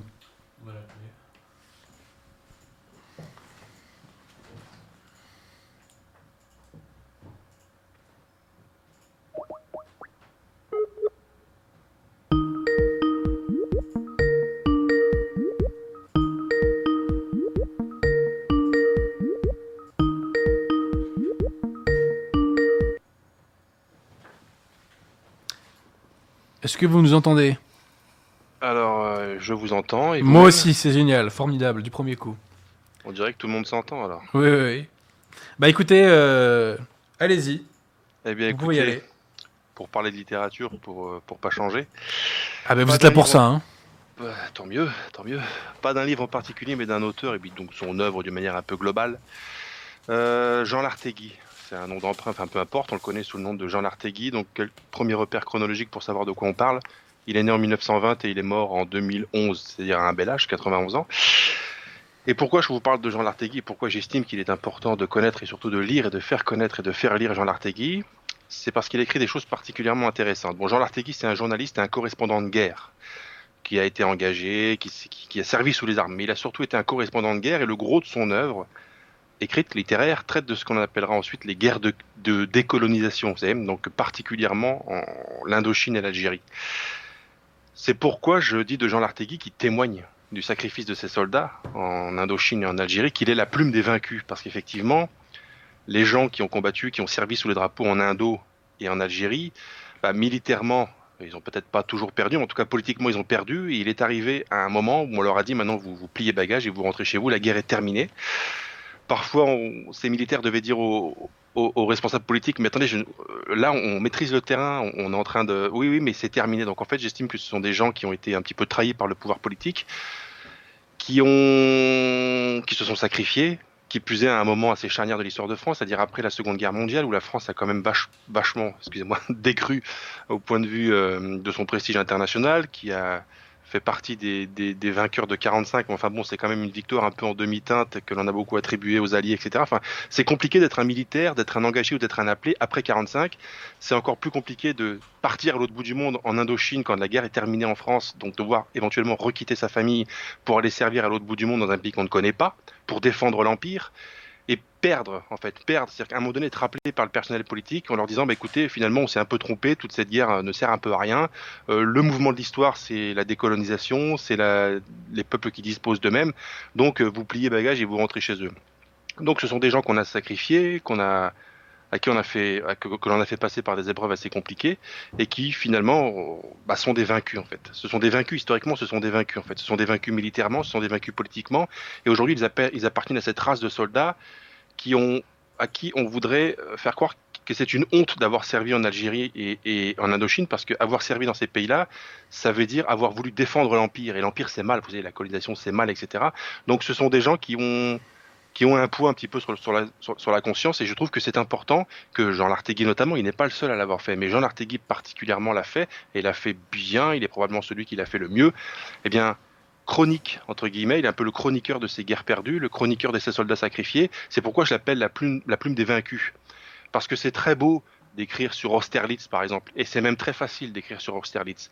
Écrire sur la gloire, sur les grandes heures, c'est facile. C'est pourtant nécessaire de le faire. Mais enfin, c'est plus facile. Tandis qu'écrire sur Dien Bien Phu et sur l'après Dien Bien Phu, c'est plus compliqué, surtout quand ceux qui ont sauté sur Dien Bien Phu sont aujourd'hui euh, montrés du doigt comme étant ceux qui ont voulu défendre l'Empire, etc. Donc ils ont perdu militairement, on leur fait croire qu'ils ont perdu moralement, ils ont perdu à tous les niveaux. On les oublie un peu, ces gens-là. C'est vrai que la Seconde Guerre mondiale monopolise notre attention on oublie qu'il y a eu des guerres, qu'on a envoyé des Français sous les drapeaux et mourir, se faire trouer la peau, y compris après 45, c'est-à-dire y compris après la fin de la guerre, parce qu'en fait la fin de la guerre, ça n'a pas été la fin de la guerre pour tout le monde. Donc c'est ça que j'apprécie chez, Jean Lartegui, outre le fait que c'est une plume de, qualité, je vais, je, vais, je, vais, vais, je vais y revenir dans un instant.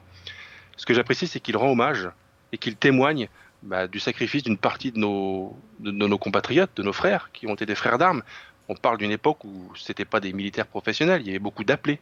Donc euh, c'est extrêmement important de leur rendre hommage, surtout que ça n'est pas vraiment fait ailleurs. Et je pense qu'après l'Artegui, il y a plus grand monde qui, l'a fait. Donc c'est comme si la, somme littéraire de l'Artegui, qui est assez conséquente d'ailleurs, il a écrit un certain nombre de livres, c'est-à-dire que si vous en ouvrez un ou deux et que ça vous plaît et que vous voulez continuer sur l'Artegui, vous aurez de quoi faire.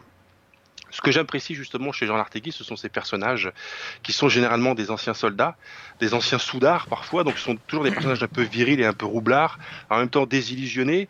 Et ont une certaine esthétique, c'est-à-dire que ce sont des gens qui fument des gitanes et qui portent des marcels blancs sous leur chemise. Vous voyez ce que je veux dire? Ça peut prêter à rire, mais c'est une vision familière parce qu'en fait dans la plupart des familles françaises, dans la mienne par exemple, il y a toujours un oncle, il y a eu un grand-oncle, un grand-père, etc., que l'on a vu dans notre jeunesse bah, fumer des gitanes et porter des marcels blancs le matin, en fait. Donc c'est une espèce de profil type, une esthétique du français populaire des années 50, 60, 70 jusqu'à 80 en fait. Euh, moi-même, quand il m'arrive de feuilleter les albums de famille, les albums familiaux, je vois ça. Je, je, je vois des réunions de famille avec le paquet de gitanes sur la table. Ou de gauloises. Euh, de gauloises aussi, oui, ben, euh, également. Mon grand-père, c'était les gauloises, moi. D'accord, bah ouais, bah ça appartient à peu près à cette même euh, cette même esthétique de la de la de la euh, du, du, ce que j'appelle du français populaire, hein, le français populaire des années 50 et 80. Euh, je, je, je, vois ce français populaire dans dans les dans les albums de famille moi, et si je le vois, c'est que d'autres français le, d'autres français le voient en fait. Ce qui fait que quand on quand on lit l'Artégué, qu'on croit ce genre de personnage, on a un peu l'impression de lire l'histoire d'un d'un vieil oncle. Donc c'est quelque chose de familier, c'est quelque chose qui qui nous parle en fait. Moi en tout cas ça me parle. D'autant que dans les livres de l'Artegui, on croise des, enfin on croise, on met en valeur, en tout cas, bah, certaines valeurs justement que l'on retrouve dans ces récits. Alors les récits sont, des récits, des romans en fait. On parle de camaraderie, évidemment, parce qu'on parle souvent de milieu militaire. Il faut s'attendre à ce que la plupart des personnages, le plus souvent, s'appellent commandant un tel, colonel ceci, euh, caporal machin, parce que ce sont souvent du personnel militaire euh, que l'on met en scène, euh, y compris après les, drapeaux. Donc il y a la camaraderie, il y a le sens du, du service aussi, évidemment, puisqu'on parle de gens qui sont allés se sacrifier pour une guerre perdue. Sont des, des, gens qui ont sauté sur Dien Bien Phu dans les conditions qui étaient celles de Dien Bien Phu de l'époque. Il faut quand même se, se, se mettre ça en tête, c'est quand même pas rien. Donc ce sont des valeurs martiales et militaires qui nous paraissent appartenir à un autre monde. Mais ce monde, pourtant, il a existé. Et il a existé jusqu'à il n'y a pas tellement longtemps, en fait. Euh, il y a eu Verdun. On croit que Verdun, c'est euh, l'apogée euh, de l'esprit de sacrifice français. Ça a continué après. Ça a continué notamment dans ces, dans ces guerres de décolonisation. Et heureusement, pour ceux qui seraient tentés de l'oublier, il y a les livres de l'Artegui qui nous le rappellent. Son roman le plus connu, c'est Les Centurions, Centurion, qui a des suites d'ailleurs. 1960, euh, le personnage principal d'ailleurs qui s'appelle Raspegui, il est directement inspiré d'un véritable chef de guerre français qui s'appelle Bijard. Donc c'est le Bijard de l'Indo ou de l'Algérie, donc le futur général Bijard, le futur très célèbre général Bijard, euh, destin absolument fabuleux, absolument hors norme, qui a commencé euh, simple, simple appelé en 39, même avant en 36, donc moquette comme on dit, c'est-à-dire sans grade, sans rien, militaire durant, qui finit général 4 étoiles. Euh, officiel plus décoré de l'armée française, etc. un parcours hallucinant. D'ailleurs, je profite de parler de l'Artegui pour parler de Bijard, parce qu'un peu les deux personnages sont liés. Euh, si vous voulez vous intéresser à un destin français hors norme qui, ne manque pas de panache, euh, lisez la biographie, enfin les différents livres du général Bijard ou sur le général Bijard. Vous voyez que ça, ça, ça, renvoie du lourd, comment dire. Donc vous voyez, quand on lit D'ailleurs, le livre dont je parle a eu une adaptation avec, je crois, Anthony Quinn dans le rôle de, de, de Raspegui Bijard, si vous voulez. Il y a même euh, Alain Delon qui joue dans ce film. Alors, je ne sais plus quel, quel, quel rôle il joue. Enfin, bon, vous voyez, on est sur une espèce de des, des dons qui nous parlent, quoi, des, des, noms qui nous sont familiers. Moi, de mon côté, j'ai une affection particulière pour les, les romans de l'Artegui qui traitent de l'Indochine, parce que j'ai pour des raisons personnelles, donc là ça me concerne, j'aurais peut-être pas m'étaler, mais une espèce d'affection, une espèce d'attirance, une espèce de séduction particulière pour l'époque de l'Indochine en fait. Je parle pas de la guerre d'Indochine, de l'Indochine, l'Indochine française, de l'Empire français en Indochine. Je pense que si j'avais vécu quelques décennies plus tôt, probablement que j'aurais tenté l'aventure indochinoise, je ne sais pas pourquoi, l'appel, l'appel, une espèce d'appel, le, mal jaune peut-être. Justement, le mal jaune, c'est un titre d'un roman de l'Arpegui, de, de. Euh, J'aime bien parce que ça se passe euh, après après la chute de, Dien Bien Phu, donc il n'y a plus beaucoup de Français.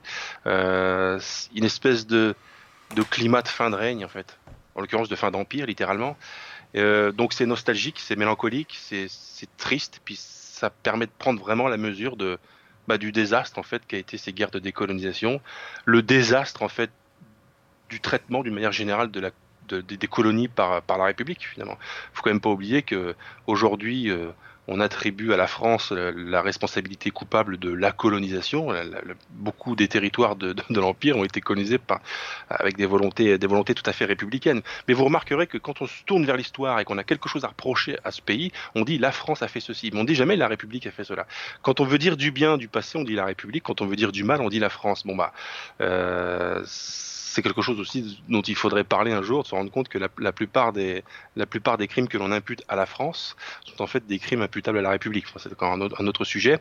Voilà, je voulais parler de l'Artegui, c'est vraiment euh, un coup de cœur. C'est très bien écrit, hein, c'est très bien écrit, c'est une langue un peu familière, un peu alors pas roturière, hein, je dis bien familière. C'est une langue qui nous parle, tout à fait accessible, évidemment. Alors c'est pas c'est pas Balzac, bon euh, bon c'est pas Marc Lévy non plus. C'est bien écrit parce que c'est écrit par quelqu'un qui a connu euh, les choses dont il parle, qu'il les a vécues. Donc voilà, on peut supposer que c'est quand même bien fait. Bon, puis, puis voilà, il y avait un talent d'écriture chez l'Artegui.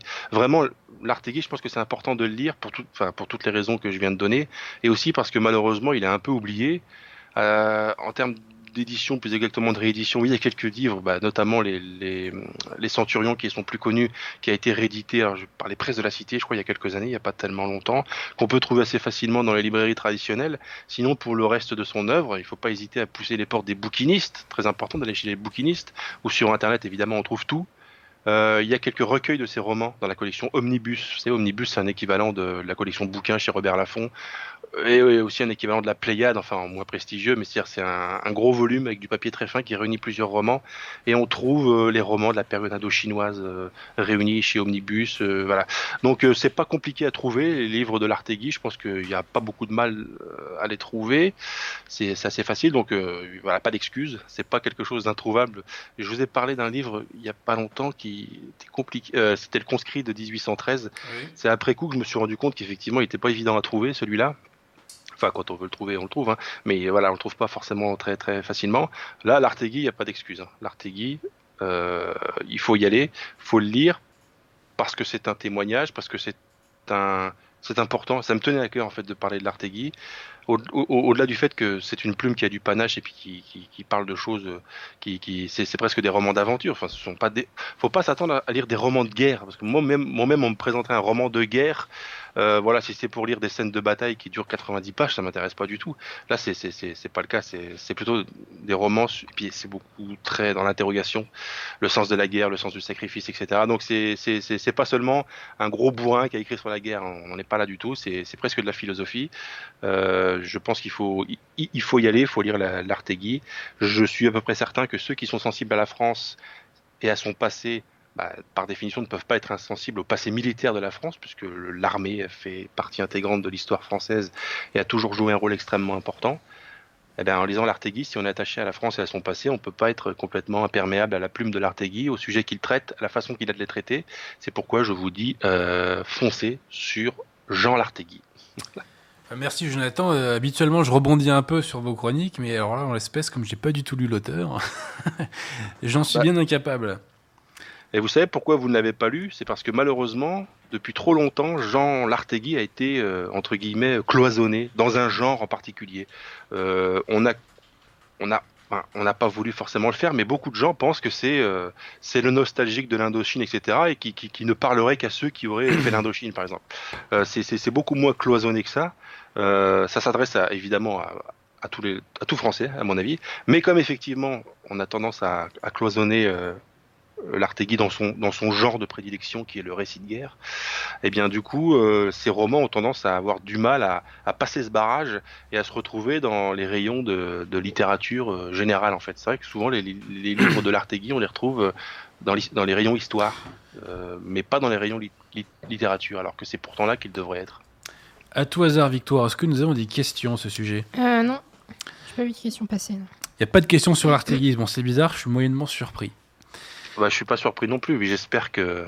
Mais c'est pas grave. Nous retenons la référence. Générer une curiosité à l'égard du personnage, enfin à l'égard du personnage, et puis que ça donnera envie à certains de, de, de, de le lire. C'est surtout ça. Mais je sais que vos, vos chroniques font mouche. Hein. Je vous cire un peu les ponts pour direct là. C'est pas grave. Mais je sais que vos chroniques font mouche. On a d'excellents retours.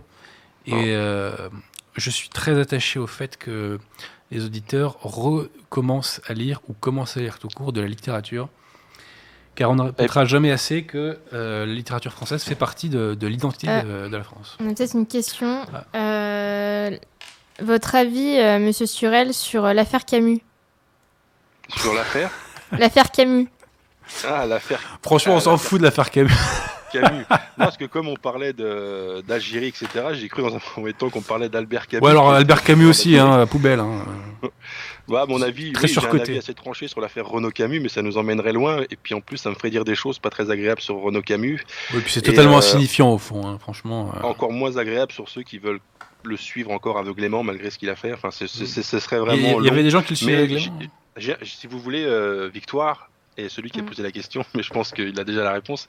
J'ai un Facebook en fait, comme tout le monde, et j'ai posté euh, quelques commentaires sur cette affaire. Mais moi, je soupçonne la personne qui pose la question d'avoir lu euh, votre Facebook et de vous le voir. Euh, je, pense qu'il a la, réponse à la question qu'il pose et il sait ce que j'aurais à en dire et il veut sans doute me l'entendre dire.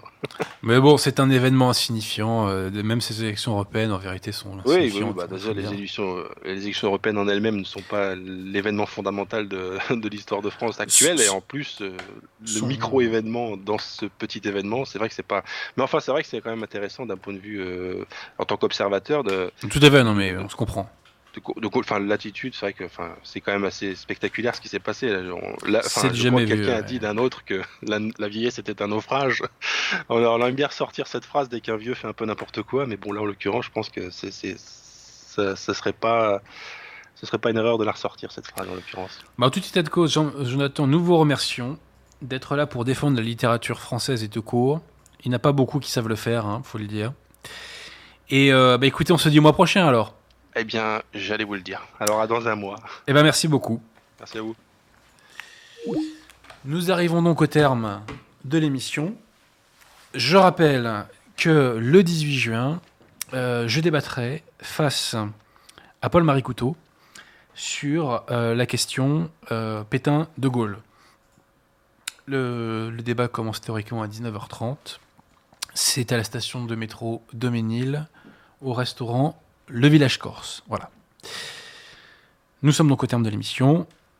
Et je dis à chacun au mois prochain.